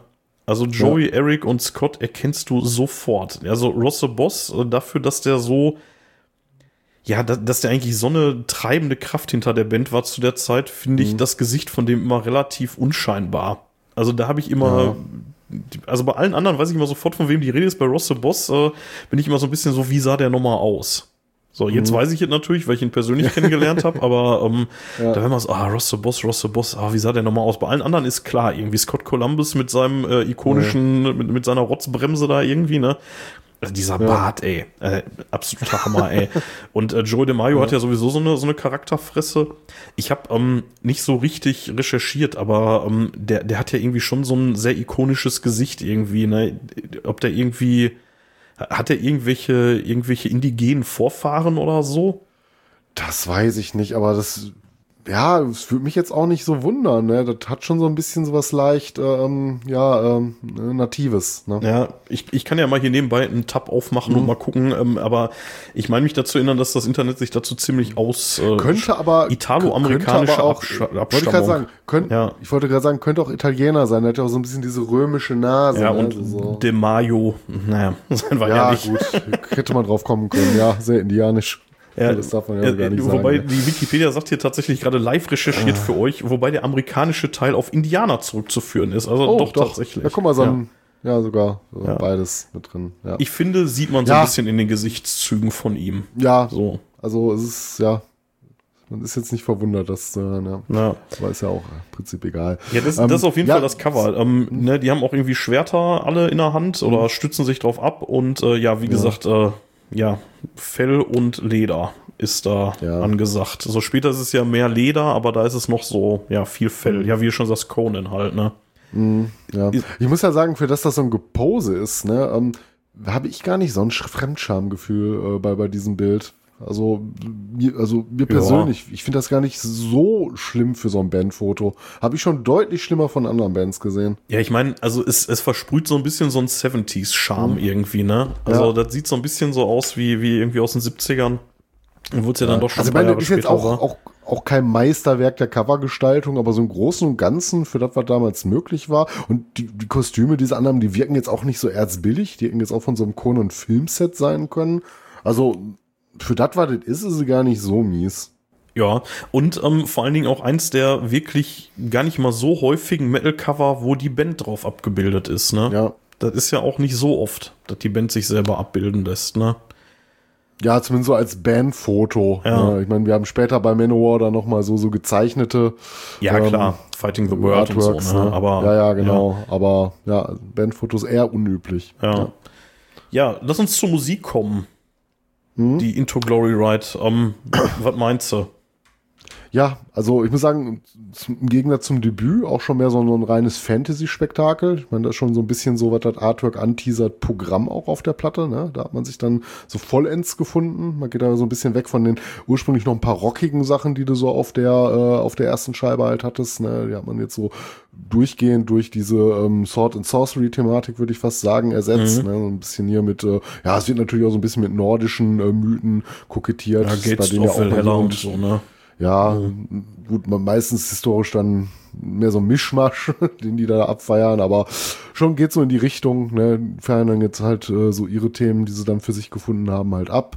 Ähm, man könnte auch sagen, mit den Worten des Mandalorian, ne, das ist der Weg, ne, den, den gehen sie jetzt und ähm, also ich finde die Platte mega episch, so in ihrer Gesamterscheinung und ähm, ja, ich finde, die enthält so an sich auch so alles, was so diese guten Jahre von Manowar ausgemacht haben. Das ist jetzt vielleicht nicht die Platte für mich mit der absolut höchsten Hitdichte ähm, von meinen absoluten Lieblingssongs, aber ich kann da durchaus sehr viel abgewinnen und finde die auch richtig, richtig gut. Ich muss Und, sagen, ähm, ich, ich finde tatsächlich verglichen mit den anderen Alben, über die wir hier heute reden, ist das, ich fürchte fast die schwächste für mich. Ich finde die nicht schlecht, Mhm. die ist super, die kannst du dir auf jeden Fall anhören. Aber was der so ein bisschen fehlt, ist so der Hit. Den fehlt so ein bisschen so da- das Battle-Hymn-Ding irgendwie. Ja, da, da würde ich auch mit der mitgehen. Das wäre auch so ein bisschen, wenn ich jetzt in meine Anspieltipps reingehen würde. Ne? Also das ist halt relativ relativ schwierig, weil ich finde die Songs, fast alle Songs ziemlich gut da drauf. Ähm, wenig absolut großartige Songs. Also wenn ich jetzt so meine, meine Best of Manowar Platte machen würde, müsste ich mir schon überlegen, ob ich überhaupt einen Song von der Platte mit draufpacke, wenn ich begrenzt Platz hätte. Und ähm, ja, ich finde auch so ein Song wie Hatred, der fällt auch so ein kleines bisschen aus dem Rahmen, ist aber nicht schlimm. Muss ja auch nicht immer alles äh, nach Schema F ablaufen. Ähm, hebt sich halt so ein bisschen am meisten ab, will ich damit sagen, aber schlecht ist er natürlich nicht. Ähm, ich glaube, ich mache es mir mal einfach, wenn ich jetzt den Anspieltipp nennen müsste, würde ich den letzten Song nehmen, den längsten, den March äh, for Revenge, weil ich finde, der hat in seinen 8 Minuten 32 einfach alles drin, was diese Platte eigentlich auch stark macht. Das ist so, so ein bisschen, wenn man sagen würde, hör mal rein, Ne, so da, das wird irgendwie für mich so alles mit abgedeckt. Krass. Ich hätte jetzt, äh, ich, ich hätte es mir jetzt noch ein bisschen einfacher gemacht als du und hätte jetzt Ja. tatsächlich den Gloves of Metal genommen. Ja, kannst du auch, problemlos. Guter Song, keine Frage. Ne? Ja, ja oder, oder, oder Secret of. Ich, ich nehme Secret of Steel, weil das, das ist so ein Ding, das habe ich super spät für mich entdeckt. Ich glaube, irgendwie auf dem Hellfest oder so. Da lief Mhm. die Scheibe mal bei unseren Nachbarn und ich sag, boah, Ja. ey, alte Manowar, ey, ewig nicht gehört und das ist ja schon zehn Jahre her, dass wir da waren, ne? ja. Und Locker, ja. ähm, ja, auf jeden Fall, ähm, ich, ich nehme äh, Secret of Steel Mhm. in dem Fall. Ja, macht man auch nichts falsch mit. Weil der ist, äh, der ist, ich finde den super stark, der ist, äh, ja, das ist also das, wo ich immer als erstes dran denke. Ja, ähm, ansonsten ja tatsächlich so ein bisschen, ähm, ja, Lost Album trifft's irgendwie, ne? Also, Ja, auf mehreren Ebenen. Ja. Wie gesagt, war ja eine Zeit lang auch schwer zu bekommen. Also, es ist jetzt wahrscheinlich nicht mein liebstes Manowar-Album. Soweit würde ich auch ähm, mitgehen. Aber ich finde es wirklich gut. Also, es ist jetzt irgendwie keine Enttäuschung nach dem relativ starken Einstand, fand ich. Es ist ein bisschen besonders. Man geht ja jetzt erstmal zu seinen, ähm, ja, wirklich den Weg, äh, den man dann auch kontinuierlich weiterverfolgen wird. Und ähm, in dem Sinn bestimmt auch ein sehr wichtiges Album für Manowar. ja. Ja, nichtsdestotrotz, äh, lass uns weiter reiten. Ho, Ja, und zwar ins Jahr 1984. In, into Glory sind wir jetzt geritten, jetzt reiten wir nach England. Ähm, Genau, Hail to England. Mit der Hail to England, genau. Ja, was kannst du dazu sagen? Also wie gesagt, beide Platten Mhm. für mich äh, als eine immer, ne, also auf einem erschienen Ja. sozusagen, aber ja, doch noch mal ein Ähm, bisschen speziell, ne? Ja, komischerweise, dass sie das als Doppelalbum zusammengepackt haben, weil Ja. die Hail to England ist eigentlich so eher das Schwesteralbum zum noch äh, ähm, zum Nachfolger äh, der Hail to England. Sign of the Hammer. Die sind nämlich im gleichen Jahr erschienen, ne? Genau, beide Ja. 1984 rausgekommen. Ich glaube, ähm, alle Tracks auch in so einer gemeinsamen Session entwickelt. Mhm. Ähm, wo- wozu ich gleich noch was sagen möchte, weil ich die finde, die klingen schon sehr unterschiedlich, die Alben. Man merkt halt teilweise gar nicht, dass die aus einer Session kommen. Aber ähm, ja, äh, zum Albumtitel vielleicht noch, ähm, du hast es, glaube ich, vorhin auch schon kurz erwähnt in deiner Kurzbiografie über Manowar. Man war in England, also in UK, ziemlich erfolgreich und äh, dementsprechend wurde wohl ähm, ja damit äh, England halt äh, der, der Albumtitel gewidmet, ne, wegen dem großen Erfolg dort. Ähm, ja, ansonsten das Verhältnis zum äh, ähm, Label Music for Nations, bei dem sie ja erst äh, kurz davor gelandet waren, also 83, ne, hatten sie ja dann den neuen Plattenvertrag da unterschrieben, ging da auch schon wieder in die Brüche. Warum auch immer. Ja. Und ähm, das führte dann dazu, dass das äh, Schwesteralbum, nenne ich es mal, die Sign of the Hammer, dann bereits auch schon bei einem anderen Label erscheinen sollte, aber dazu dann gleich mehr. Ähm, ja, sollen, sollen wir was übers, übers Artwork Ja, sprechen? ja, ich hol's mal hier gerade aus meinem äh, aus meinem CD-Schuber raus. Das ist nämlich so ein bisschen Ja. bescheuert. Äh, die CD, die ich habe, das ist äh, nur so ein zweiseitiges Booklet. Und ähm, ja, vier Seiten sind streng genommen, aber außen ist halt äh, Into Glory Ride und innen ist äh, Hail to England. Aber es sind halt die Original-Cover einfach nur, ja, irgendwie Ja. ein bisschen strange. Ja, ähm, ja, was sieht man? Ähm, eine Szene aus Asterix Ja. und Obelix, oder? Ja, nicht ganz, aber ich finde, hier ist so ein Stil, der wird später noch so ein bisschen ausgebaut, aber ich finde auch da wird so ein bisschen gezeigt, wo die Reise, die nicht so artwork-technisch hingeht. Das sieht noch ein bisschen anders aus als die späteren Sachen, die da noch kommen, aber ähm, wir sehen jetzt erstmal hier so einen Barbarenkrieger, also so ein gezeichnetes Artwork halt, ne, der hat so einen Adlerhelm auf. Ja, ähm, das ja, ein gemalt, Schwert, ne? äh, britische, genau, britische Fahne in den Händen, natürlich ein passend zum Titel. Ähm, du hast dann natürlich, äh, jetzt kommen wir zum Frauenbild von Ja, Manowar, ne, die leicht bekleidete Dame am Boden, die den Krieger anschaut. Ähm, du siehst drumherum blutverschmierte Waffen, besiegte Gegner. Ich meine, ist so ganz cool, passt zur Platte. Sehr comichaft, Gewisse ne? Details, genau, Details streiten. Ich mag ja eigentlich immer so Comic-Zeichnungen ganz gerne. Ist jetzt nicht die beste, die ich je in meinem Leben gesehen habe, aber ähm, ich finde, die hatten auch noch etwas bessere Artworks später, die mir zumindest persönlich besser gefallen haben. Aber ich finde, da fängt man schon an, so diesen, diesen späteren Weg der gezeichneten Cover dann äh, zu gehen, die dann noch Ja, ein bisschen ja. Also- etwas anders wurden. Das wirkt irgendwie extrem bunt, ne? Also mit diesem Union Jack auch, den er da irgendwie an so einer, an so einer Ja. Fahnenstange da in der Hand hält, dann das, das blutverschmierte Schwert, dann die, den Flügelhelm, also es ist schon sehr Klischee alles, ne? Ähm, man sieht so unten rechts im Vordergrund sieht man so Wellen, also so, so, ja, so Gischt irgendwie, ne? Also so, Ja. so, so eine Brandung, ne? Und ähm, ja, das ist ja auch so ein bisschen ne, dieses äh, We Met on English Ground, ne? In a backstage room we heard the sound und so, ne? Ähm, Ja, ich find's sehr stimmungsvoll, irgendwie die, ähm, ja, die, die großbusige Frau da im Hintergrund, ja, wie gesagt, das wird später noch äh, intensiviert, sag ich mal. Ja, da haben sie noch nicht ihren Zenit erreicht, was das angeht. Ja, aber ähm, erkennst du sofort wieder, ne? Also sehr ikonisch Ja, auch das- Teil, ne? Ja, ich find's jetzt, ja. es ist ein bisschen unterdurchschnittlich alles in allem, ehrlich gesagt. Also besser als das Into Glory Ride, aber da kommen noch bessere Sachen. So. Ja, Ja. gehe ich mit. Ja. Es wirkt auch so irgendwie so ein bisschen blass irgendwie alles in allem, finde ich. Also so ein bisschen. Ja, das hat, das, die Farben sind nicht sonderlich satt, Ja. ne? aber ich meine, das ist auch 84, ähm, ja gut, das ist eine Zeichnung. Heute könntest du das natürlich digital alles ziemlich easy, ein bisschen Ja, das, Sättigung. das wirkt irgendwie so wie diese, äh, wie, wie diese Zeichentrickfilme aus der Zeit, ne? So Heavy Metal Fact 2 war zwar ein bisschen später, Mhm. Ja. aber äh, der erste davon vielleicht, ne, hier Heavy Metal, der Mhm. Film, der wirkt irgendwie so, ne? Also wahrscheinlich ist das alles nicht von ungefähr. Ja. nee, Ja, lass uns zur Musik kommen. Die ist Ja. nämlich hier äh, tatsächlich äh, besser als das Artwork, würde ich sagen. Ja, ähm, das auf jeden Fall. Ähm, also zur Platte würde ich sagen, ich, fi- finde die ein bisschen härter als den Vorgängern. Du hast gerade auch schon das Wort stimmungsvoll verwendet, würde ich auf diese Platte auch Mhm. äh, der Musik auf jeden Fall zuschreiben. Und prinzipiell ist das für mich ein Album, ähm, das hat keinen einzigen Ausfall, es ist für Ja. mich Hit an Hit, ne? Da kann man nicht anders sagen. Ich würde sogar an manchen Tagen sagen, das ist vielleicht sogar mein absolutes liebstes Manowar-Album Ja, krass. das vielleicht überraschen mag, aber so, das ist ja manchmal so ein bisschen tagesabhängig, aber wenn ich mir so die Songs drauf gucke, die da drauf sind, äh, ja, einfach nur stark. Ne? Bist Also, du nicht der ähm, Einzige, den ich das in letzter Zeit hab sagen hören? Also das habe ich äh, durchaus von anderen Leuten auch gehört. Ja. Also wenn ich Ja, da mit, mit Leuten drüber geredet habe, wir reden über Manowar, oh ja, die Hail to England. Mhm. Ja, das ist schon, das mögen wirklich viele sehr, sehr gerne, das Ding. Ja. Also es ist sowieso bei Manowar generell sehr schwer, glaube ich, zu entscheiden, was so die beste Platte von denen ist. Nee, ne? für Aber mich die hat nicht. natürlich einen. Ja, ja gut, vielleicht hast du einen eindeutigen Sieger, aber ich finde, ähm, mit der Hail to England kann ich schon ganz gut gehen. Ne, da hast du natürlich so Dinger wie so Army of the Immortals, äh, so die Fanhymne schlechthin. Mhm. Ne, ähm, ja gut, eins, was ich mir wieder gespart hätte, hier Black Arrows, ne? Das, Ja, äh, ist wieder, äh, ist wieder genau der gleiche Unsinn, braucht auch wieder kein Mensch. Ja. Ja, ja, genau, hätte ich drauf verzichten können. Ja, ansonsten, ähm, ja, skippe ich da nix. Das ist eine ganz tolle Definitiv Platte. Und, nicht. Ja, gut, vielleicht könnte man, könnte ich auch einfach sagen, wäre da Black Arrows nicht drauf, sondern irgendwie was anderes, dann wäre eine 10 von 10, so ist es vielleicht eine 9,5 von 10 für mich. Ja, wobei ich das jetzt nicht so schlimm finde, wenn da irgendwie ein Song drauf ist, der mir jetzt nicht so mega gut gefällt. Ähm, was wäre denn dein Anspieltipp? Ich tue mich da ein bisschen schwer bei der Scheibe, aber vielleicht kannst du mir da helfen. Ja, nee, also ich konnte mich relativ leicht entscheiden, obwohl ich sehr vieles sehr geil finde. Ne? Also ich glaube, viele würden jetzt auch einfach sagen Army of the Immortals, weil es so diese Fanhymne ist. Aber ich würde einfach sagen, der Lieblingstrack auf der Platte ist für mich ähm, der Opener Blood of My Enemies. Echt?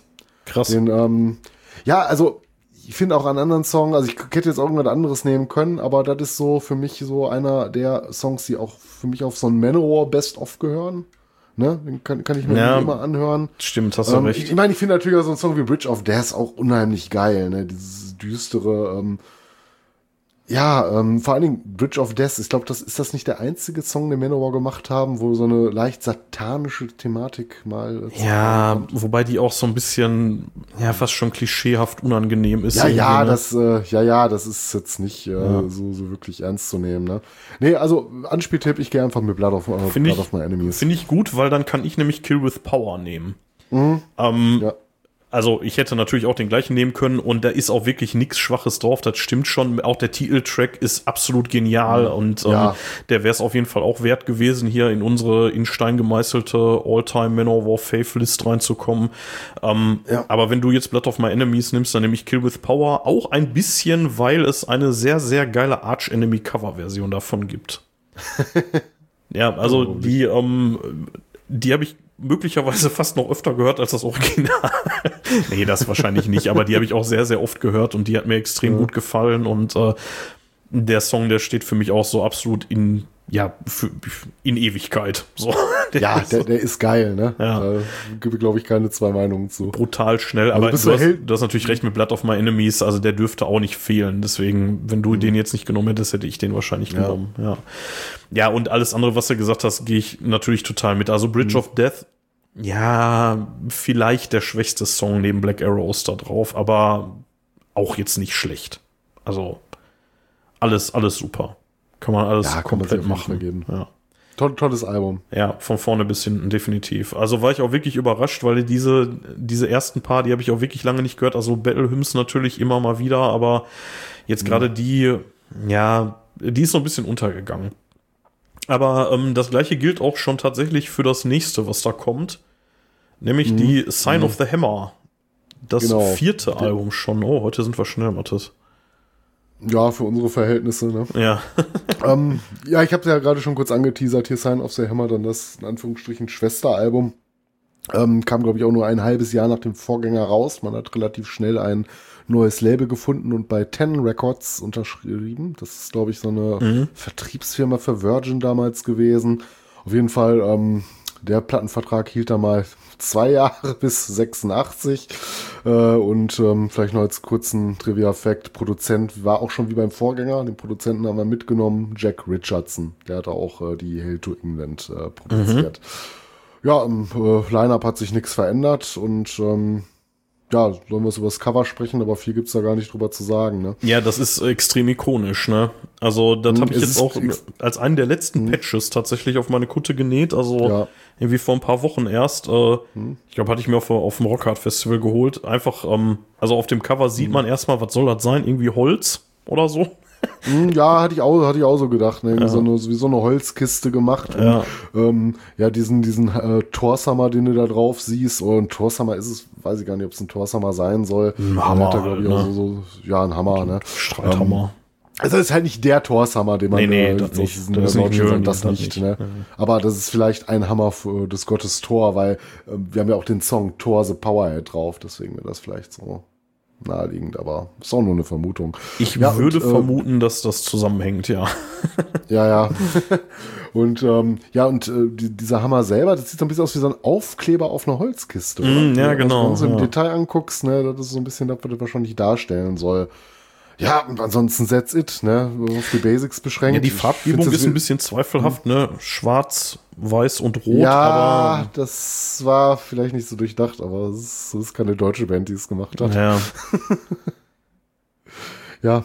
Ja, viel mehr gibt's zum Artwork eigentlich auch gar nicht zu sagen. Ich kann ja nicht mal, also ich meine, der, der äh, Hammer gehört für mich einfach dazu zu Manowar. Das ist ein ganz, ganz ikonisches ähm, Bild von denen, ein beliebtes Motiv auch, glaube ich, ähm, auch ein beliebtes Tattoo-Motiv bei so Die Hard-Fans. Ähm, kann, kann man machen, ähm, ma- machst du wenig falsch mit, ne, weil man das so aufs, aufs Wesentliche beschränkt hat. Ne? Das ist, finde ich, weder peinlich noch äh, überladen.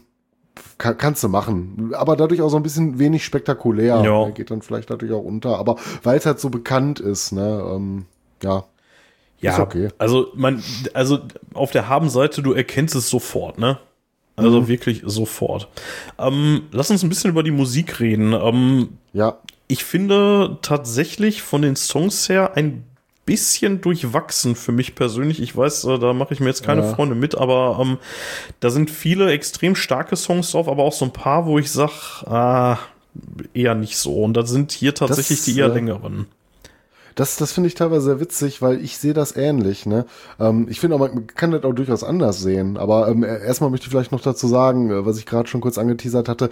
Ich finde erstmal die Songs wirken, wenn du im Vergleich äh, zur Hail to England, gar nicht so wie aus einem Guss, ne? für das die angeblich alle in einer Session erschienen sind. Mhm, stimmt, wirken Finde anders, ich das ne? interessant, äh, wie, wie man sich da entschieden hat, dass du dann so ein Album wie Hail to England bringst und so ein doch schon etwas anders klingendes äh, Sign of the Hammer. Ne? Also irgendwie, für mich klingt das nicht wie aus einer Session. Nee, definitiv nicht. sein, aber ich finde das interessant, wie man das so aufgeteilt hatte. Ne? Und man hätte es ja auch 50-50 machen können. Ne, ähm, ja, keine Frage, weil ich dir gerade schon recht gegeben habe. Ne, ähm, finde ich die Hell to England auch persönlich besser als die Sign of the Hammer. Ich weiß, dass das so ein kleiner Fan-Favorit auch schon mal gerne ist, äh, die Platte. Ne? Ich meine, die ist sehr solide. Ne? Das heißt nicht, dass das eine schlechte Platte ist. Die ist für mich immer noch, glaube ich, 90 Prozent besser als 90 Prozent aller anderen Sachen, die so aus dem Genre kommen. Ne, und steckt da ziemlich vieles in die Tasche. Ähm, ich finde auch, es gibt, so ein paar so ungewöhnliche Sachen, so Animals, den Song finde ich so vom Klangbild her sehr, sehr überraschend. So, der klingt so ein bisschen Hair Metal mäßig. Ich ne? find den voll geil. Auch so von, ja, ja, ich finde den auch nicht schlecht. Ne? Das, das würde ich damit gar nicht sagen. Aber das ist dann auch wieder so ein bisschen, ne, da hätte ich, also wenn man den nicht kennen würde, ne, so, ja, ist doch, Ja. doch sehr, sehr interessant. Ne? Zumal man sich ja selber, glaube ich, auch gerne so von, von Hair Metal Bands abgegrenzt hat. Ne? Wobei Hair Metal, glaube ich, in der Zeit war das schon so ein Ding, 84, ich weiß gar nicht.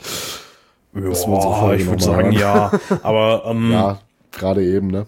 aber ähm, ja, tatsächlich, der fällt auch so ein bisschen raus. Ne? Ich, ich finde ein bisschen, ähm, ein bisschen witzig, der, der Opener, der All-Man Play on 10, der ist ja so ein bisschen doppeldeutig, ne?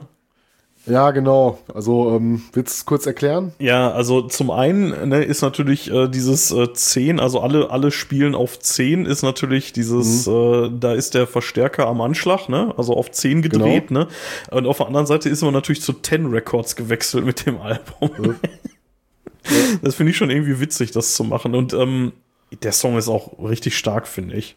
Also Da gibt's halt diesen Witz in diesem äh, Metal-Film, wie heißt der nochmal, so ein ganz, ganz ikonischer Spinal Film Tap. über eine Wir Band. spielen auf Spinal 11. Tap, Ja. so it's 11, it's one It's more. one more, ja, genau, ja. Ja, Und genau. ähm, die- gerade Spinal Tap und Manowar sind jetzt auch möglicherweise nicht so ganz weit voneinander entfernt.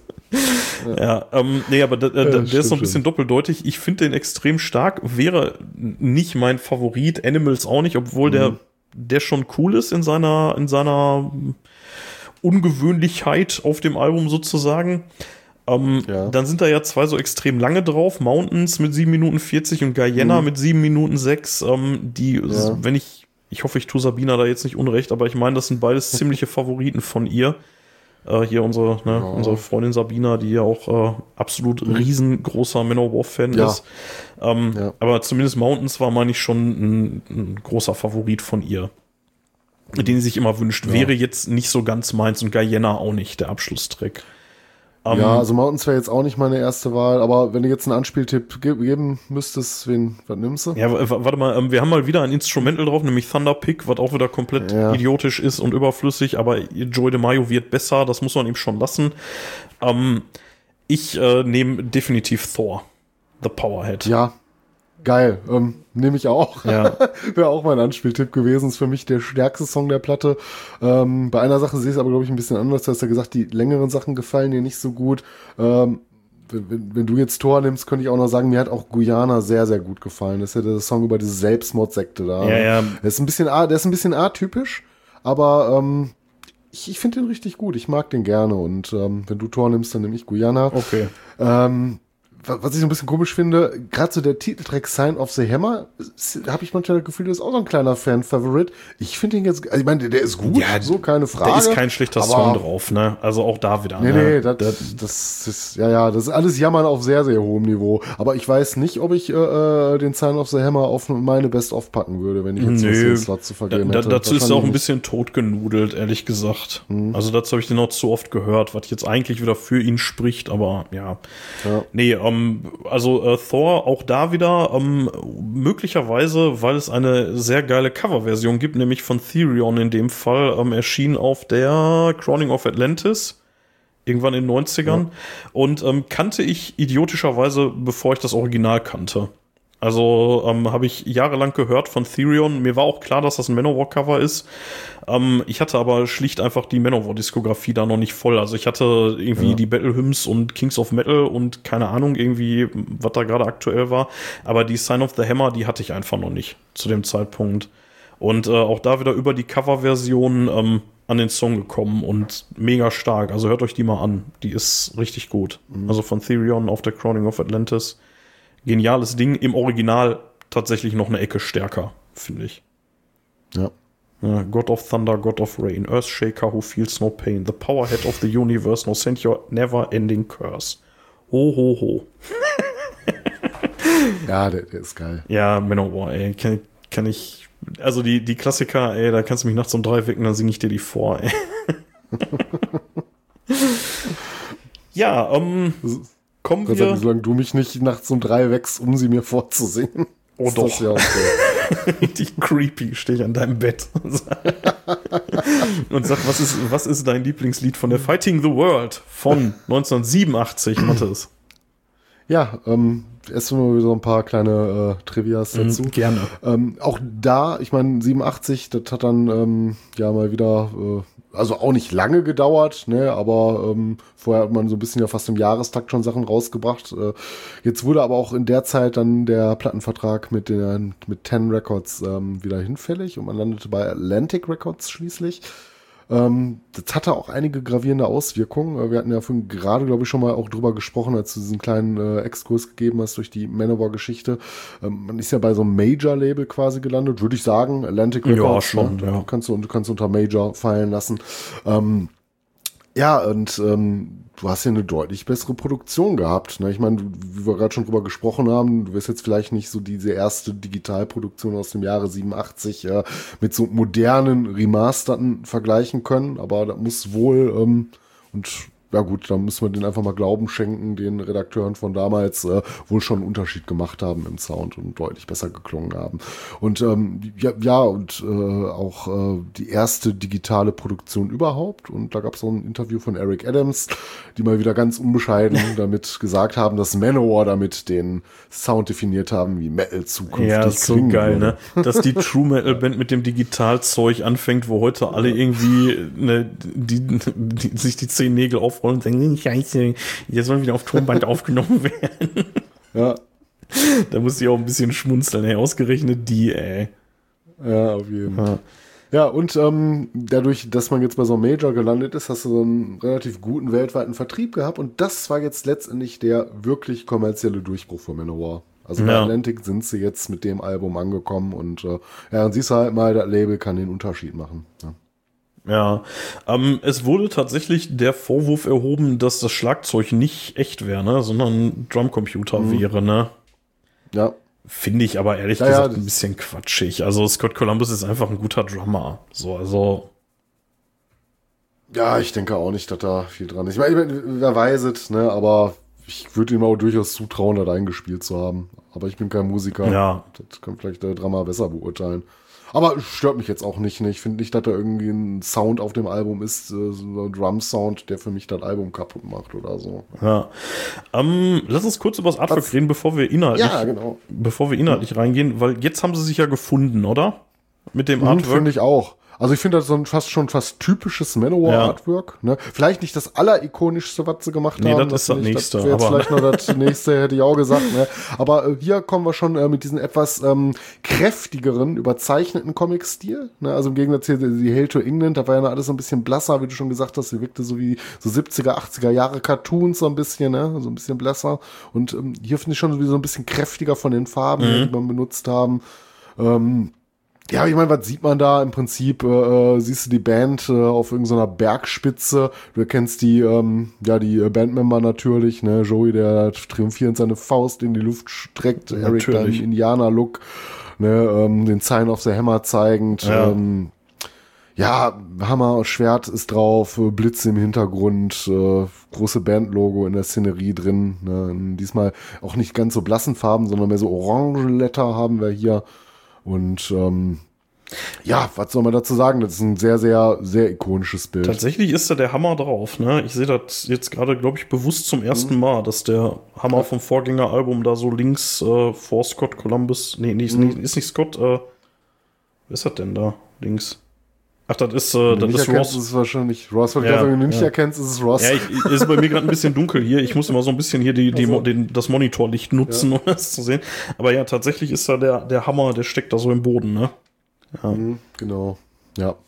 Oh. Ja, cool. Also, ich meine, ich kann verstehen, jedes Manowar-Cover ist ein bisschen streitbar. Aber zumindest haben sie hier mal die Titten weggelassen, ne? Ja, äh, ja, ja, ja. Oder? Doch, ja. Ja, ja, ja, also man sieht im Hintergrund so ein paar, paar Fans, aber das sind nur so Schatten, die irgendwie das Sign of ja. the Hammer da machen, irgendwie, ne, das, äh, ja.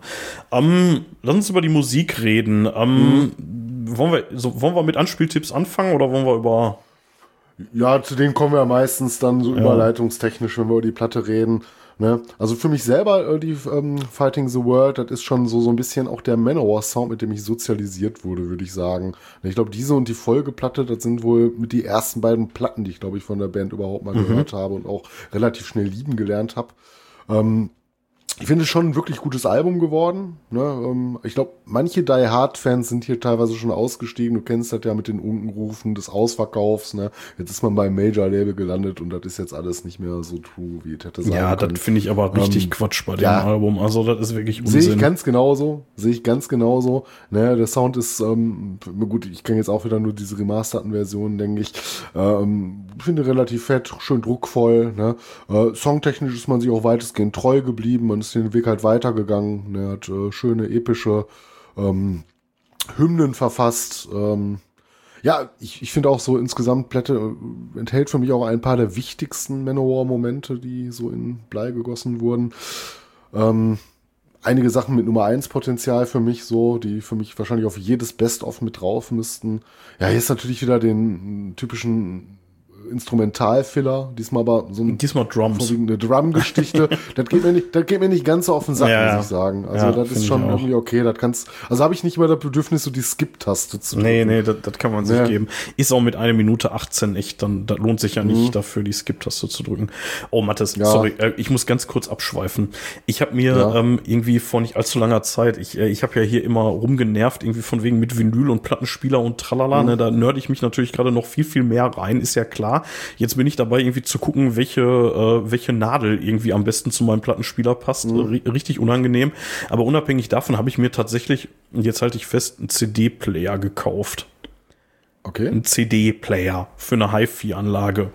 Den ähm, Ah, habe ich mir irgendwie auf äh, eBay Kleinanzeigen für einen echt schmalen Taler besorgt und ähm, Mhm. ich muss sagen, es macht ein bisschen Spaß. Also das ist so ein Ja. richtig so ein uraltes Ding irgendwie von Technics oder so und ähm, Ja, da macht ja nichts. Die Dinger können ja ruhig alt sein. ja, d- der Nachteil daran, dass der alt ist, ist, ich habe keine Fernbedienung. Das heißt, ich muss, wenn ich wirklich Mhm. skippen will, muss ich aufstehen. und äh, deswegen, weil du gerade von wegen Skip-Taste und das Ja. würde ich da jetzt nicht machen, weil mit einer Minute 18, das halte ich dann aus. So, Ja, dann, das sitze ja. ich dann einfach aus. Und ähm, ich habe jetzt tatsächlich äh, öfter mal, irgendwie bin ich in den Keller gegangen an meinen CD-Schrank, habe mir irgendwie zwei, drei Platten rausgenommen, also CDs und habe die einfach mal eingelegt und laufen lassen. Ähm, relativ viel Dimo Borgia, aber auch hier unser Black Metal Zeug hier in The Nightside Eclipse, ne, und so. Ja. Das äh, einfach mal so so durchhobeln. Das ist schon das kommt dem Feeling, was man bei Platten hat, schon relativ nah, muss ich sagen. Also ist was Ja, finde anderes, ich auch aber ganz gut, aber, aber ich sag mal, bei dir macht das auch so ein bisschen Sinn, sich so ein Ding hinzustellen. Du hast ja auch nette Boxen, du kannst das ja als Gesamtanlage betreiben. Nur bei mir ist ja jetzt alles hier, sag ich mal, digital. Meine guten Boxen habe ich halt und Kopfhörer ja alles am Rechner stehen. So, dann Ja, höre ich mir eher die Flak an, als dass ich zum Schrank gehe und mir eine CD rausnehme. Aber ich verstehe das schon so ein bisschen, wenn ich jetzt, glaube ich, auch selber eine Anlage hätte oder so, so, ähm, ja, so Stereo-Boxen irgendwie so große, ne? Dann hätte ich wahrscheinlich auch noch einen CD-Player irgendwo stehen. Aber bei mir ist das halt alles hier am Rechner aufgebaut und dann, ja, dann kann Ja. ich auch äh, digital hören. ne? Wenn, wenn man da mal Bedarf hat, eBay Kleinanzeigen, die Leute, die hauen die Scheiße gerade massiv raus und da kriegst du teilweise irgendwie für 20 Euro da irgendwie so ein so einen ollen CD-Player. Und ähm, was ich richtig, richtig cool finde, der äh, hier unser lieber André, unser Freund, der hat äh, mir ja mal vor einiger Zeit einen ganzen, ganzen Schwung von CDs vermacht. Und einige davon ließen sich nicht rippen, aber die lassen sich in diesem alten Scheißding abspielen. Spannenderweise. Ja, guck mal, hat das Ding eine bessere Fehlerkorrektur Ja. als äh, die, die Brenner, die wir heutzutage be- haben. be- Ach, vielleicht kommt es da noch auf den Brenner an. Ne? Da gibt ja auch noch Dinger, die sind richtig teuer. Vielleicht brauchst du Ja gut, ich habe so ein Programm 20 mal Euro nehmen. USB-Dingen hier, ne? Aber ähm, Ja, ja, ich auch. Nee, aber der, ähm, der hat wahrscheinlich keine Fehlerkorrektur, der hat wahrscheinlich einfach eine Fehlerignorierung drin und Ja, spielt einfach wahrscheinlich. weiter. Na gut, wird du auch für 20 Euro verlangen. Aber so ein Ding habe ich auch, womit ich äh, hier meine, meine CDs rippe. Ne? Ja, der hatte mir zum Das Beispiel, ähm, der hatte mir zum Beispiel so eine ähm, hier äh, Metallica Live in Mexiko, so drei CD-Teil. Mhm. Ähm, und davon ließ sich die, ah, die zweite oder die dritte, ich bin mir gerade nicht sicher, die ließ sich nicht rippen, aber die läuft mehr oder weniger fehlerfrei im, ähm, im Player durch. Also die springt irgendwie in einem Song ein, zwei Mal die CD, aber läuft halt weiter. So, da kannst du halt mit leben. Ja. Ja. da ist halt wirklich Ja, ein heftiger klar. Kratzer drin. Äh, dazu ein kleiner Pro-Tipp. Ich habe ähm, von den ganzen CDs von André, die ich hier habe, da ließen sich einige, ein paar Megadeth-Sachen, äh, ließen sich auch zuerst nicht rippen. Und dann habe ich ein bisschen rumrecherchiert. Weißt du, wie du so alte CDs wieder richtig schön sauber kriegst und ähm, möglicherweise auch wieder abspielbar?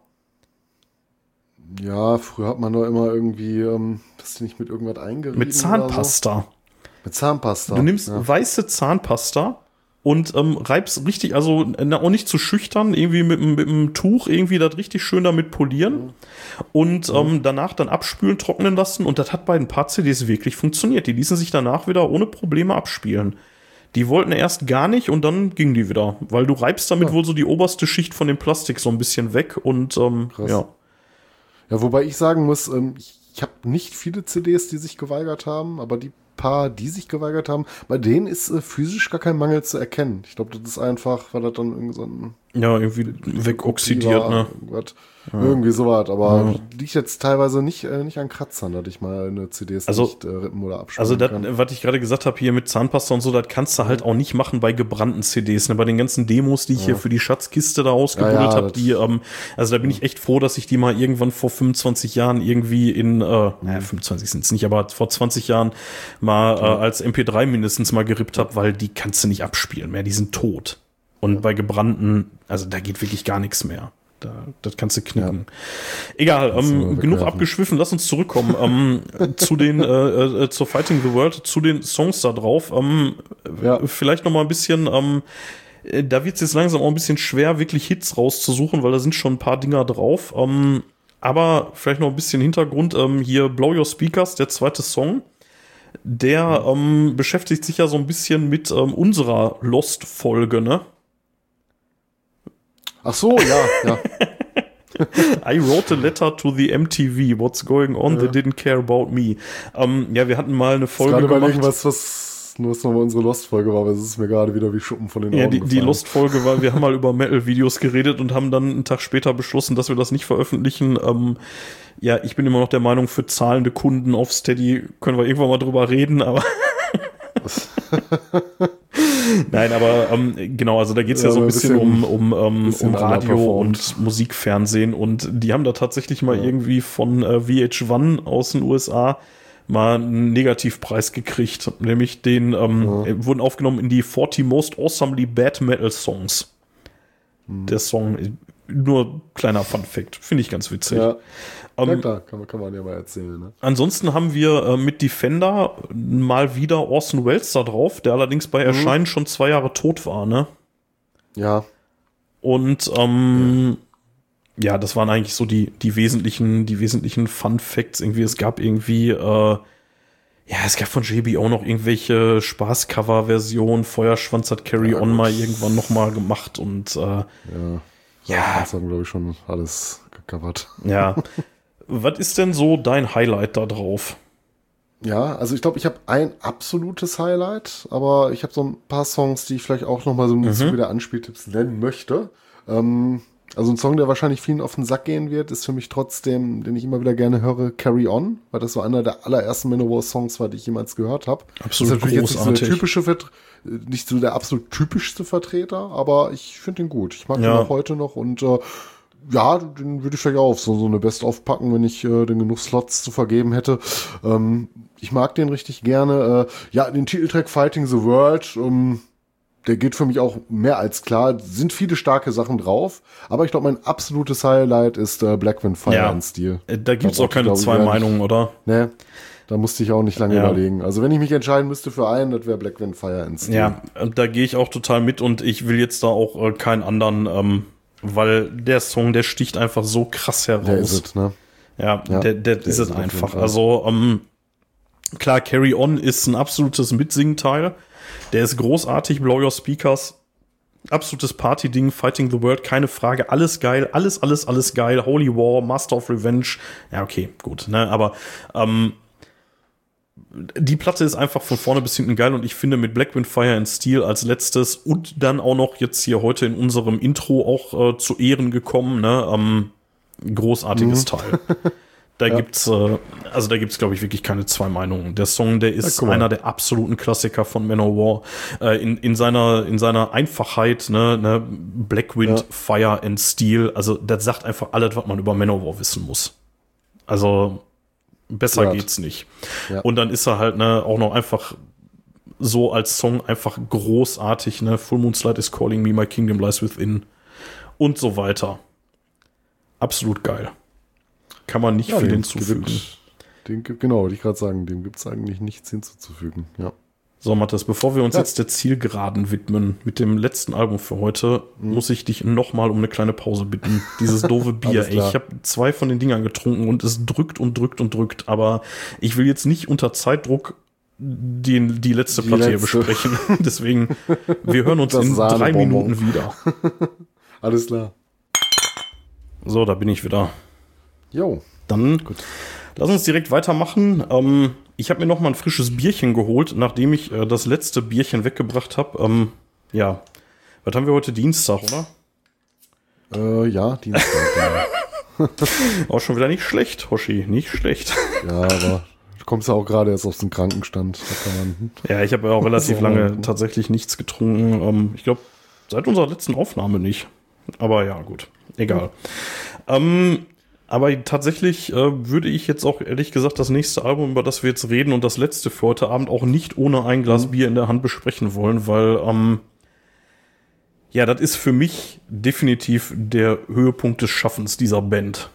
Also kann man auf jeden Fall so sehen. Ja, gibt viele viele Sachen, die dafür sprechen. Ja. Äh, vielleicht noch mal vorab äh, ein paar kleine Facts, äh, wovon du auch schon äh, das eine oder andere, glaube ich, erwähnt hattest. Ähm, im Rahmen der Veröffentlichung gab es äh, für Deutschland halt exklusiv eine deutsche Version des Songs Heart of Steel. Das erschien mhm. als Single damals. Ne? Ähm, sehr besonders an dem Album, hier haben wir nicht nur reine Metal-Lieder drauf. Ne? Ähm, es gibt zum Beispiel einmal hier äh, der Titel äh, The Crown and the Ring, Lament of the Kings, ähm, wurde ja. mit dem äh, Canuldier Manor Chor in der St. Paul's Church in Birmingham aufgenommen. Ja, und auch direkt muss leider ein absolutes sagen, Highlight. Ja, so geil der ist, man muss aber sagen, der Song ist tatsächlich kein Metal. Aber er ist sehr geil, ne? Ähm, mhm. Es fehlen halt so diese typischen Instrumentierungen für Metal, so wie Gitarre, Bass oder Schlagzeug. Dafür hast du dann ein paar andere Sachen dabei. Ne, ist aber unheimlich atmosphärisch, passt da auch super rein. Ich finde den auch die deplatziert oder so. Das ist halt mal so ein bisschen was Besonderes, ne? Und ähm, ich glaube, der wird auch immer bei jedem ähm, Manowar-Gig auch heute noch als Outro. Als Outro, ja, als Abschluss, ja. ja. Genau. Ja, du kannst ja halt nicht immer den Männerchor holen. Ne? Ja. Ähm, ja. Ja, ansonsten hat die Platte auch noch einen zweiten Ausreißer, äh, den Warriors, Warriors Prayer. Prayer ja. Beides aber Intros mehr oder weniger, ne? Ja, kann man so sehen. Ne? Das ist halt auch kein wirklicher Song, sondern im Prinzip so eine Art Hörspiel, kann man fast sagen. Ne? Dabei, man kennt es ja mit dem Großvater von Asa Pendragon Wiltshire. Oh Mann, ich könnte ihn jetzt hier rezitieren. Grandfather, tell me a story. äh, genau. Nee, das, äh, das spare ich uns fürs nächste Festival auf. Ja, ja. Und äh, man, der mündet dann ja direkt in den Abschluss da äh, Blood of the They Kings. Ne? were the geil. Metal Kings. genau. Ja. Ja, und ähm, es ist das letzte Album mit äh, Ross the Boss. Der hat die Band dann aus, man gesagt hat, glaube ich, musikalischen Differenzen verlassen. Vielleicht leicht auch nicht nur, so wie man es auch noch woanders gesehen hat. Im Interview 2008 hat er wohl mal gesagt, äh, Grund dafür mit war wohl, er war mit dem Text zu Pleasure Slave so überhaupt nicht einverstanden. Ja, was ich verstehen kann. So ein bisschen, ja, kann man durchaus verstehen. Ne? Und Ross ist da einfach ein anderer Schlag Mensch. Und ähm, ja, ich meine, hört euch den Song an, dann wisst ihr wahrscheinlich warum oder lastet. Ja, My ja, Chain äh, brought her to her knees. Also, das ist schon, mhm. also als ich den jetzt auch wieder gehört habe, muss ich sagen, also den, den habe ich auch immer viel geskippt, weil erstmal finde ich den nicht gut. Mhm, und dann ist der textlich halt absolut indiskutabel, ne? Ich finde den, ich finde den, das ist auch so ein, also, wenn die Platte einen miesen Song hat, kann nur der sein. Ja. Alle anderen sind da wirklich gut, aber äh, wenn nicht sogar gottgleich. Aber äh, der Song, ähm, ich weiß nicht, was er auf der Platte soll. Ja. Das, wie du schon sagst, ist wieder besonders gut. Er ist textlich äh, ein Tiefpunkt in der Bandgeschichte, würde ich sagen. Ne? Ja. Da kannst du auch nicht sagen, das ist irgendwie ironisch. Nein, das ist einfach wirklich nur frauenverachtender Dreck. Ja, also das, ist wirklich, also ich meine, ich will es hier nicht irgendwie Vogue wirken oder so, aber das muss einfach nicht sein. Das, das kannst du heute ja. nicht mehr bringen und ehrlich gesagt konntest du das auch damals schon nicht bringen, 88. Nein, das, war schon immer scheiße. Ja, ja. Ähm, okay, lass uns nicht zu sehr an diesem Tiefpunkt aufhalten. Mhm, der steht relativ zentral auf der Platte. Ähm, allerdings ist der auch mhm. eingerahmt von wirklich äh, hervorragenden True Metal All-Time Klassikern und äh, mhm. zwar so ungefähr jeder andere Song auf der Platte. Wir hatten ja, ja das Vergnügen, ähm, im Mai die Platte komplett live zu hören mit Ross ja. the Boss, ne? Mhm. Zum ähm, 25-Jährigen, ne? Also die, der ist ja irgendwie gerade Ja. unterwegs, seine 25 Jahre äh, Kings of Metal Tour, ne? Und Genau, ähm, ja, ja. 88 erschienen, weiß ich gar nicht, ob du das schon gesagt hattest, aber ähm, ja, Nee, ich glaube, das hatte ich unterschlagen. ja. Und ähm, ja, die haben den halt komplett gespielt, wobei ich mich ehrlich gesagt an den Pleasure, Pleasure Slave gar nicht erinnern kann. Nee, ich glaube, den, den wird Ross auch nicht gespielt Kann haben. sein, dass sie den weggelassen haben, ne? Da bin ich mir ziemlich Ja. sicher, dass der den nicht performt hat. Ja. Ja, und ähm, Aus Gründen. Ja, und ähm, aber ansonsten muss man ja sagen, äh, ja, du hattest schon gesagt, äh, The Crown and the Ring. Äh, okay, lass uns nicht allzu sehr ausbrechen, auch wenn ich gerade extrem euphorisch bin, weil ich dieses Album einfach so unfassbar liebe. Lass uns, lass uns über das Artwork reden. Genau. Und ähm, ja, was sehen wir da? Ich finde erstmal, das ist, glaube ich, so das stilprägendste Artwork von Ja. Manowar gewesen. Also so das Cover. Ne? Also wenn du an Manowar denkst, dann denke ich an das Cover von der Kings of Metal. Ja, da hast du diesen gesichtslosen Barbarenkrieger drauf, ne? wieder ein blutdurchtränktes Schwert. Also ich meine, so die Thematik kennt man, hat man auch schon in etwas anderer Form auf anderen äh, Covern gesehen. Ne? So, so ein bisschen auch von der Hell to England, wo es mal angefangen hat, äh, äh, glaube ich jetzt ähm, ja verfeinert einfach. Ne? Ähm, sieht einfach toll aus, ne? Ein roter Himmel, großer Ring. Ich meine, es ist natürlich auch wieder relativ bunt, kann man fast sagen. Äh, äh, wird auch nicht jedem gefallen, aber wenn du so wie ich zum Beispiel grundsätzlich so einen Stil magst, ne, so einen gezeichneten Comic-Stil, ähm, ist das schon was, ne? Also hast du noch Blitze, du hast ja diesen, diesen Ring, der da gehalten wird. Ja, und ähm, äh, zw- zwischen den Beinen von dem Barbarenkrieger liegt halt auch die Crown, ne? Also da schon Mhm. ja. thematisch auch auf die Musik Bezug genommen. Genau. Ne? Und dann steht Crown er auf so einem Ring, ja. Hügel aus Flaggen, ne? Ja. Also aus, aus Nationalfahnen, ne? Die USA-Flagge da relativ zerrissen. Äh, Fast ähnlich prominent die deutsche Fahne, ne? Auf der anderen Seite, gegenüber der, Ja. der US-Flagge, ne? Und dann davor Belgien, Frankreich, England, keine Ahnung. Alles Mögliche. Da liegt eine ganze Norwegen, sehe ich da, Schweiz, also da liegt schon eine, schon eine ganze Spanien auf der Rückseite, Brasilien, Japan, Kanada. das sind jetzt nur die, die ich auf Anhieb erkannt habe, ja. ja, alles ist drin, ne? Was ist das denn? Ist das Norwegen? Ich glaube, Norwegen ist auch noch drauf, ja. Oder Schweden. Oh, oh, oh jetzt wird's peinlich. Äh, nicht mal die Schnauze halten, ja. Ähm, ja, das ist, ähm, würde ich sagen, somit das ikonischste Artwork, würde ich mal vermuten. Also da haben sie sich wirklich gefunden. Alle Platten, die danach kamen, haben sich daran orientiert, von der Optik her, Ja. würde ich sagen. Ja, auch so diese, diese Best-of-Geschichten und so immer wieder in Anlehnung, glaube ich, an Ja. dieses Cover. Das war so letztlich, wo man den Stil mitgefunden hatte, sogar noch bis Ja, zur, auch die Live-Alben ähm, und so, ne? War Ja, immer so. oder sogar die, God, sogar die Gods of War geht ja noch Mhm. so diesen Stil auch noch mit. Ne? Ich, jetzt weiß ich aber allerdings nicht mehr, wie hier der Lord of Steel das Cover aussah. Das Oder ich sagst du, was, das kann sein, dass die da ausbricht. Da bin ich Ja. mir gerade auch nicht sicher. Bis am Googeln. Ja, ich wollte mal gerade so eine kleine Live-Recherche machen. Kleine Bin ich Live-Recherche. gerade neugierig. Ja, Aber ich glaube, ähm, das war so wenig spektakulär. Während, während Nee, du. doch, doch. Geht, geht auch in die Richtung, oder? Ja, genau, ja, ja. Ja. Ähm, ich hätte noch, ähm, wir hatten jetzt äh, gerade schon den Pleasure Slave als kleines Lowlight ausgemacht. Äh, Sting of the Bumblebee folgt da relativ schnell drauf, mit 2 Minuten 45 auch relativ lang für ein Instrumental. Mm, Zugegebenermaßen von Joey DeMaios Bass Soli bis hierhin das Beste, trotzdem überflüssig. Braucht einfach Ja, keiner. ich brauche sowas nicht. Ne? Ja. Ich meine, das ist an den Hummelflug äh, angelehnt, bekanntes Stück. Ähm, ja, wenn du nicht drauf gewesen wärt, hätte mir nicht gefehlt. Und ich neige auch immer dazu, den Song gerne auszulassen, wenn ich die Platte Ja. Ja, ähm, lass uns zu den Highlights kommen. Ähm, machen wir es kurz, alle anderen Songs. Ja, Also, ja, ne, also kann wirklich, wenig hinzufügen. ich meine, Ja, Wheels of Fire, der Opener, ist schon so ein unfassbar geiles Ding, ne? Dann, Geht großartig los und endet noch fantastischer. Also das ist ein Album in einer ganz erstaunlichen Hitdichte auf Ja. jeden Fall. dann hast du, Ne, ähm, dann hast du Kings of Metal, den Titeltrack, der wirklich ungeschlagen ist, der ein absolutes Mhm. Highlight ist. Der ist, äh, Now Listen to Me, We Are the Kings of Metal. Unfassbar geil. Dann die Ballade schlechthin, Heart of Steel. Ah, ne? Tat of Steel, ja. Also da, da gibt Ja. es auch nix, ey. Heart of Steel ist, äh, ja, vielleicht mit Courage zusammen so die Balladen von Manowar, ne? Mhm. Und ähm, ja, dann äh, Sting of the Bumblebee hatten wir gerade schon gesagt, kann man weglassen. Dann äh, The Crown and the Ring. Ähm, ja, epischer geht's eigentlich nicht. Also da haben sie wirklich die Epicness aus der Hölle reingebracht. Also sowas, ähm, ich, ich weiß gar nicht, wie ich das beschreiben soll. Also wirklich nur mit Orgel und Eric Adams. Also besser geht's nicht.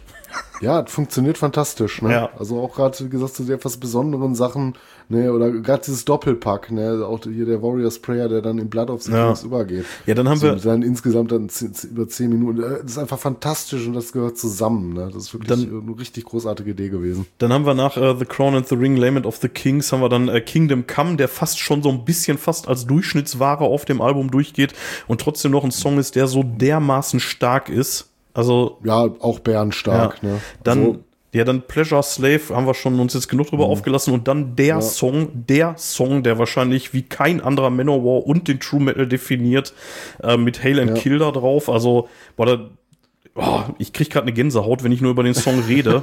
der ist einfach so unfassbar ikonisch. Also, ne, wer Hail and Kill nicht kennt, der hat den Metal verpennt, das kann man wirklich nicht anders Ja. sagen.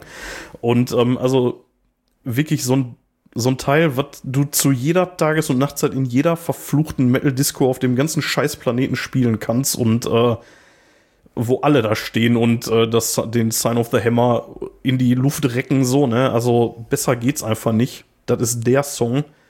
Ähm, wahrscheinlich auch der Manowar-Song schlechthin, würde ich sagen. Ja, also zumindest ganz, ganz weit oben mit dabei.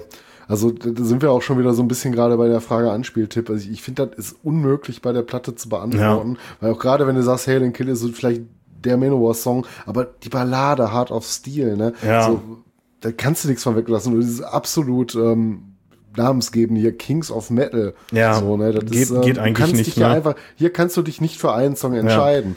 Ne, aber auch, wie gesagt, diese Metal-untypischen Sachen und dieses Doppelpack aus Warrior Sprayer und diesen absolut großartigen Blood of the Kings, ne, auch eine absolut Ja, tolle mit, lass, mich, lass mich die Lobhudelei noch eben zu Ende bringen. The Warrior's Prayer, das Hörspiel, was ich nachts um drei im Schlaf dir rezitieren kann. Ich kann das scheiß Ding komplett auswendig. Also wirklich ungelogen. Ich habe das eine Milliarde Mal gehört. Ähm, und dann ähm, der Übergang in Blood of the Kings mit 7 Minuten 30, auch ein echter Brecher, der längste Song auf der ganzen Scheibe. Und auch, ja, wobei man sagen muss, das Outro ist relativ lang davon, aber ähm, trotzdem ein unfassbar guter Song. Also, ne, Ja. wie der die, die, ähm, die ganzen Länder aufzählt, diese, diese bespielt haben da drin und so. Also, Wahnsinn. grandioses Teil. Die, die Scheibe ist, ähm, also wahrscheinlich eine meiner absoluten Lieblings-Metal-Platten aller Zeiten. So. Und ähm, als wir die jetzt live gesehen hatten im Mai, das war schon wirklich sehr, sehr geil. So, obwohl es nicht Eric Adams war, aber da kannst du halt nicht viel, viel falsch machen bei Nee. den Dingen so, ne? Aber war ein super Sänger, den er mit Ja. hatte, ne? Ich ähm, muss die Frage nach dem, ähm, nach dem Anspieltipp trotzdem stellen. Wenn du dich entscheiden musst. Ich weiß, das ist bei der Platte Ja. wirklich brutal schwer. Es ist unmöglich, aber nur weil ich was nennen muss, dann würde ich wahrscheinlich auch mit dir, wie du gerade gesagt hast, mit Hail und Kill gehen. Aber das ist, ähm, ja, äh, unmöglich. Ich, die brau, da brauche ich einige Songs von äh, auf meiner, auf meiner Best-of. Ja, alle da komme ich nicht ne? nur einer. Ja, fast alle. Also Kings Aber, of Metal, ähm, Heart of Steel, Wheels of Fire, Kingdom Come, Hail and Kill, Blood of the Kings, Warriors Prayer, Crown and the Ring, alles. Alles, alles, alles großartige Songs. Also, wenn ihr eine Manowar-Platte hören wollt, dann die. Also wirklich dann die. Das ist, äh, Ja. ne, also davor die Scheiben waren stark, die danach, manche waren noch gut, aber hier waren die wirklich im, auf dem absoluten Höhepunkt ihres Schaffens. So. Ja, da sind halt so die besten Songs drauf, die sie gemacht haben. Ja. Ne? Ich meine, so das haben wir schon bei ein paar andere Songs auch gesagt, aber das ist wirklich äh, ähm, eine Hittichte ähm, Sondergleichen. Ne? Also wenn du, wie gesagt, den Pleasure Slave runterschmeißt und äh, das Instrumental ignorierst, das ist ein ähm, absolutes äh, Meisterwerk. Ja, also wenn, ähm, also wenn sie da jetzt irgendwie die Battle-Hymnen noch draufgepackt hätten, dann wäre das wirklich, also Hail and Kill und Battle-Hymnen sind ja so ein bisschen so aus, aus einem Guss, sag ich mal, ne? Ja, ja. Und ähm, das passt ich schon meine, wirklich brauchst sehr halt, gut. kein- das ist ein Album, da braucht eine Band kein Best-of mehr. Ja, die haben sie Das selber sie dann geschrieben. Ne? geschafft. Das haben sie selber geschrieben, genau. Ja, also wie gesagt, äh, die, die Live-Performance davon mit der, mit der Rosse Boss Band in Gladbeck äh, hier vor ein paar Monaten, großartig. Wirklich. Ja, kann man jedem ans Herz legen, wer sie noch Ja. nicht äh, gehört oder gesehen hat und äh, Manowar gut findet, gerade so zu ihrer guten Phase.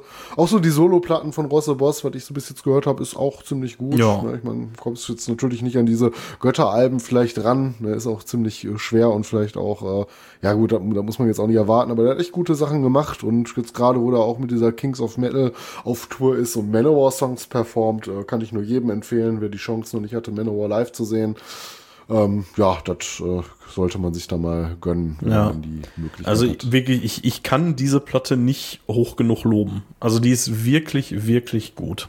Die, da, da gibt es nix. Also die kannst du dir wirklich so das geben, die ist für mich auch eins der besten, äh, besten Metal-Alben aller Zeiten. Ja. Ne? Also, ja. Ja, unser, ähm, aus diesen sechs Alben, die wir jetzt hier besprochen haben, wäre unser Album, würde bestehen, würde eingeleitet werden von Battle Hymn, von der Battle Hymns, würde fortgesetzt werden mit March for Revenge, Secret of Steel von Into Glory Ride, würde weitergehen mit Kill with Power und äh, Blood of My Enemies von Hail of äh, Hail to England und äh, dann hätten wir von der Sign of the Hammer Guyana und Thor. Dann hätten wir von der Fighting the World Black Wind Fire and Steel und Hail and Kill von der Kings of Metal. Wobei man jetzt sagen muss, jetzt haben wir bei den ganzen Alben hier Sign of the Hammer, Hail to England, Into Glory Ride haben wir jeweils zwei ausgewählt und ausgerechnet auf den starken Dingern Fighting the World und Kings of Metal nur eins.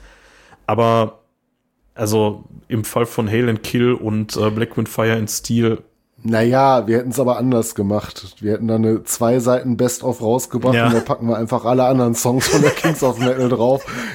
Ne, wir, hätten, wir hätten das einfach ganz einfach gemacht. Mathis, wir hätten wahrscheinlich einfach gesagt, hier ist unsere 6-CD-Version der besten Songs von Manowar. Also, Das sind einfach die ersten sechs CDs von Manowar. Ja, also man muss schon sagen, also ähm, ich habe mir die auch alle mehrfach jetzt äh, während der Recherche angehört und ähm, da ist nicht eine Minute verschwendet von außer ähm, Joy DeMaios Solo-Ausflüge, aber ähm, ja.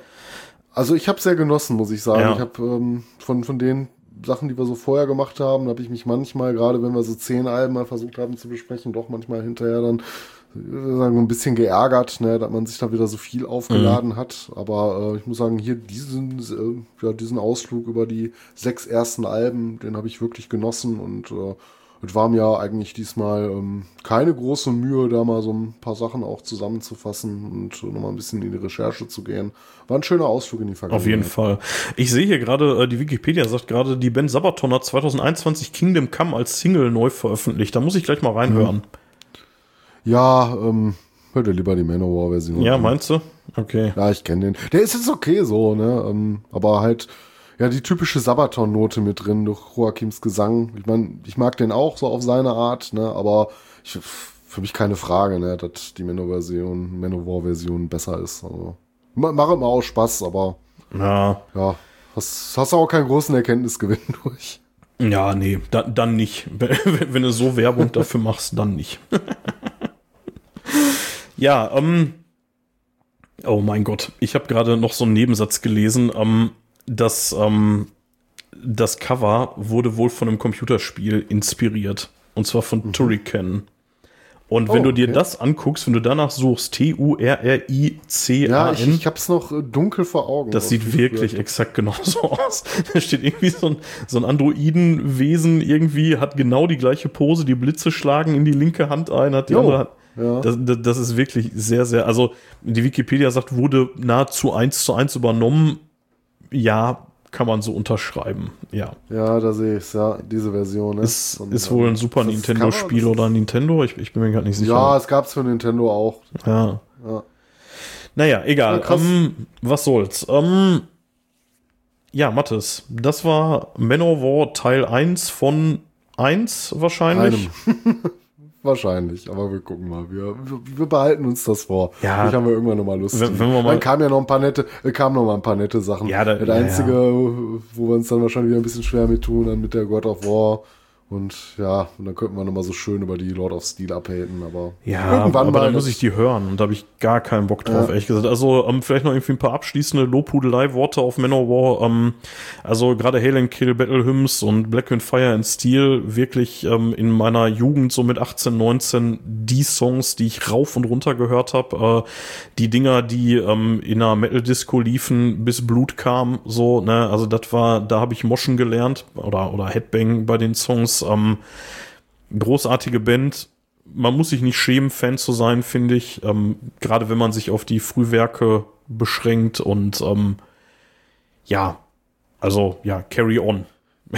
Naja, ich sage jetzt nochmal schöne Grüße an der Stelle an Dennis, der mal sein Manowar Backpatch von der Kutte Ja, das ist äh, tatsächlich so eine Sache. Ich habe Manowar zweimal live gesehen. Beim ersten Mal auf dem Konzert, was Dennis da erwähnt hatte. Ähm, das fand ich noch ziemlich gut. Äh, da bin ich auch mit dem Tinnitus nach Hause gegangen. Also da waren die wirklich brutal laut und äh, dann habe ich die nochmal vor nicht allzu langer Zeit, 2014 oder so war das, mit, äh, mit einem meiner Ex-Drama zusammen, ich glaube in Düsseldorf gesehen und da waren die wirklich, also das war halt Plastik, ne? Irgendwie riesige Halle irgendwo in Düsseldorf, ähm, dann äh, gigantische Bildschirme links und rechts, Bühnenaufbauten bis unters Dach, alles toll, alles Value mhm. for Money so. Trotzdem stehst du irgendwie in 250 Meter Entfernung und siehst Eric Adams auf dem Bildschirm. So, dann kann ich mir dann halt auch irgendwie auf einer DVD geben. Ja. So, ne? ähm, ja, das stimmt. Und dann haben sie da damals irgendwie auch noch schon, auch schon immer so diese, diese ganzen Videoeinspieler und äh, also da gönnen sie sich dann irgendwie zwischendurch schon mal irgendwie 25 Minuten Pause, wo du da als, äh, als Zuschauer stehst und dir irgendwelche Videoeinspieler anguckst und du denkst dir so, ja, dafür bin ich jetzt nicht gekommen. So, nur weil Joey jetzt irgendwie unters, unter Sauerstoffzelt muss, so, mhm. das, ähm, das ist so ein bisschen unnötig.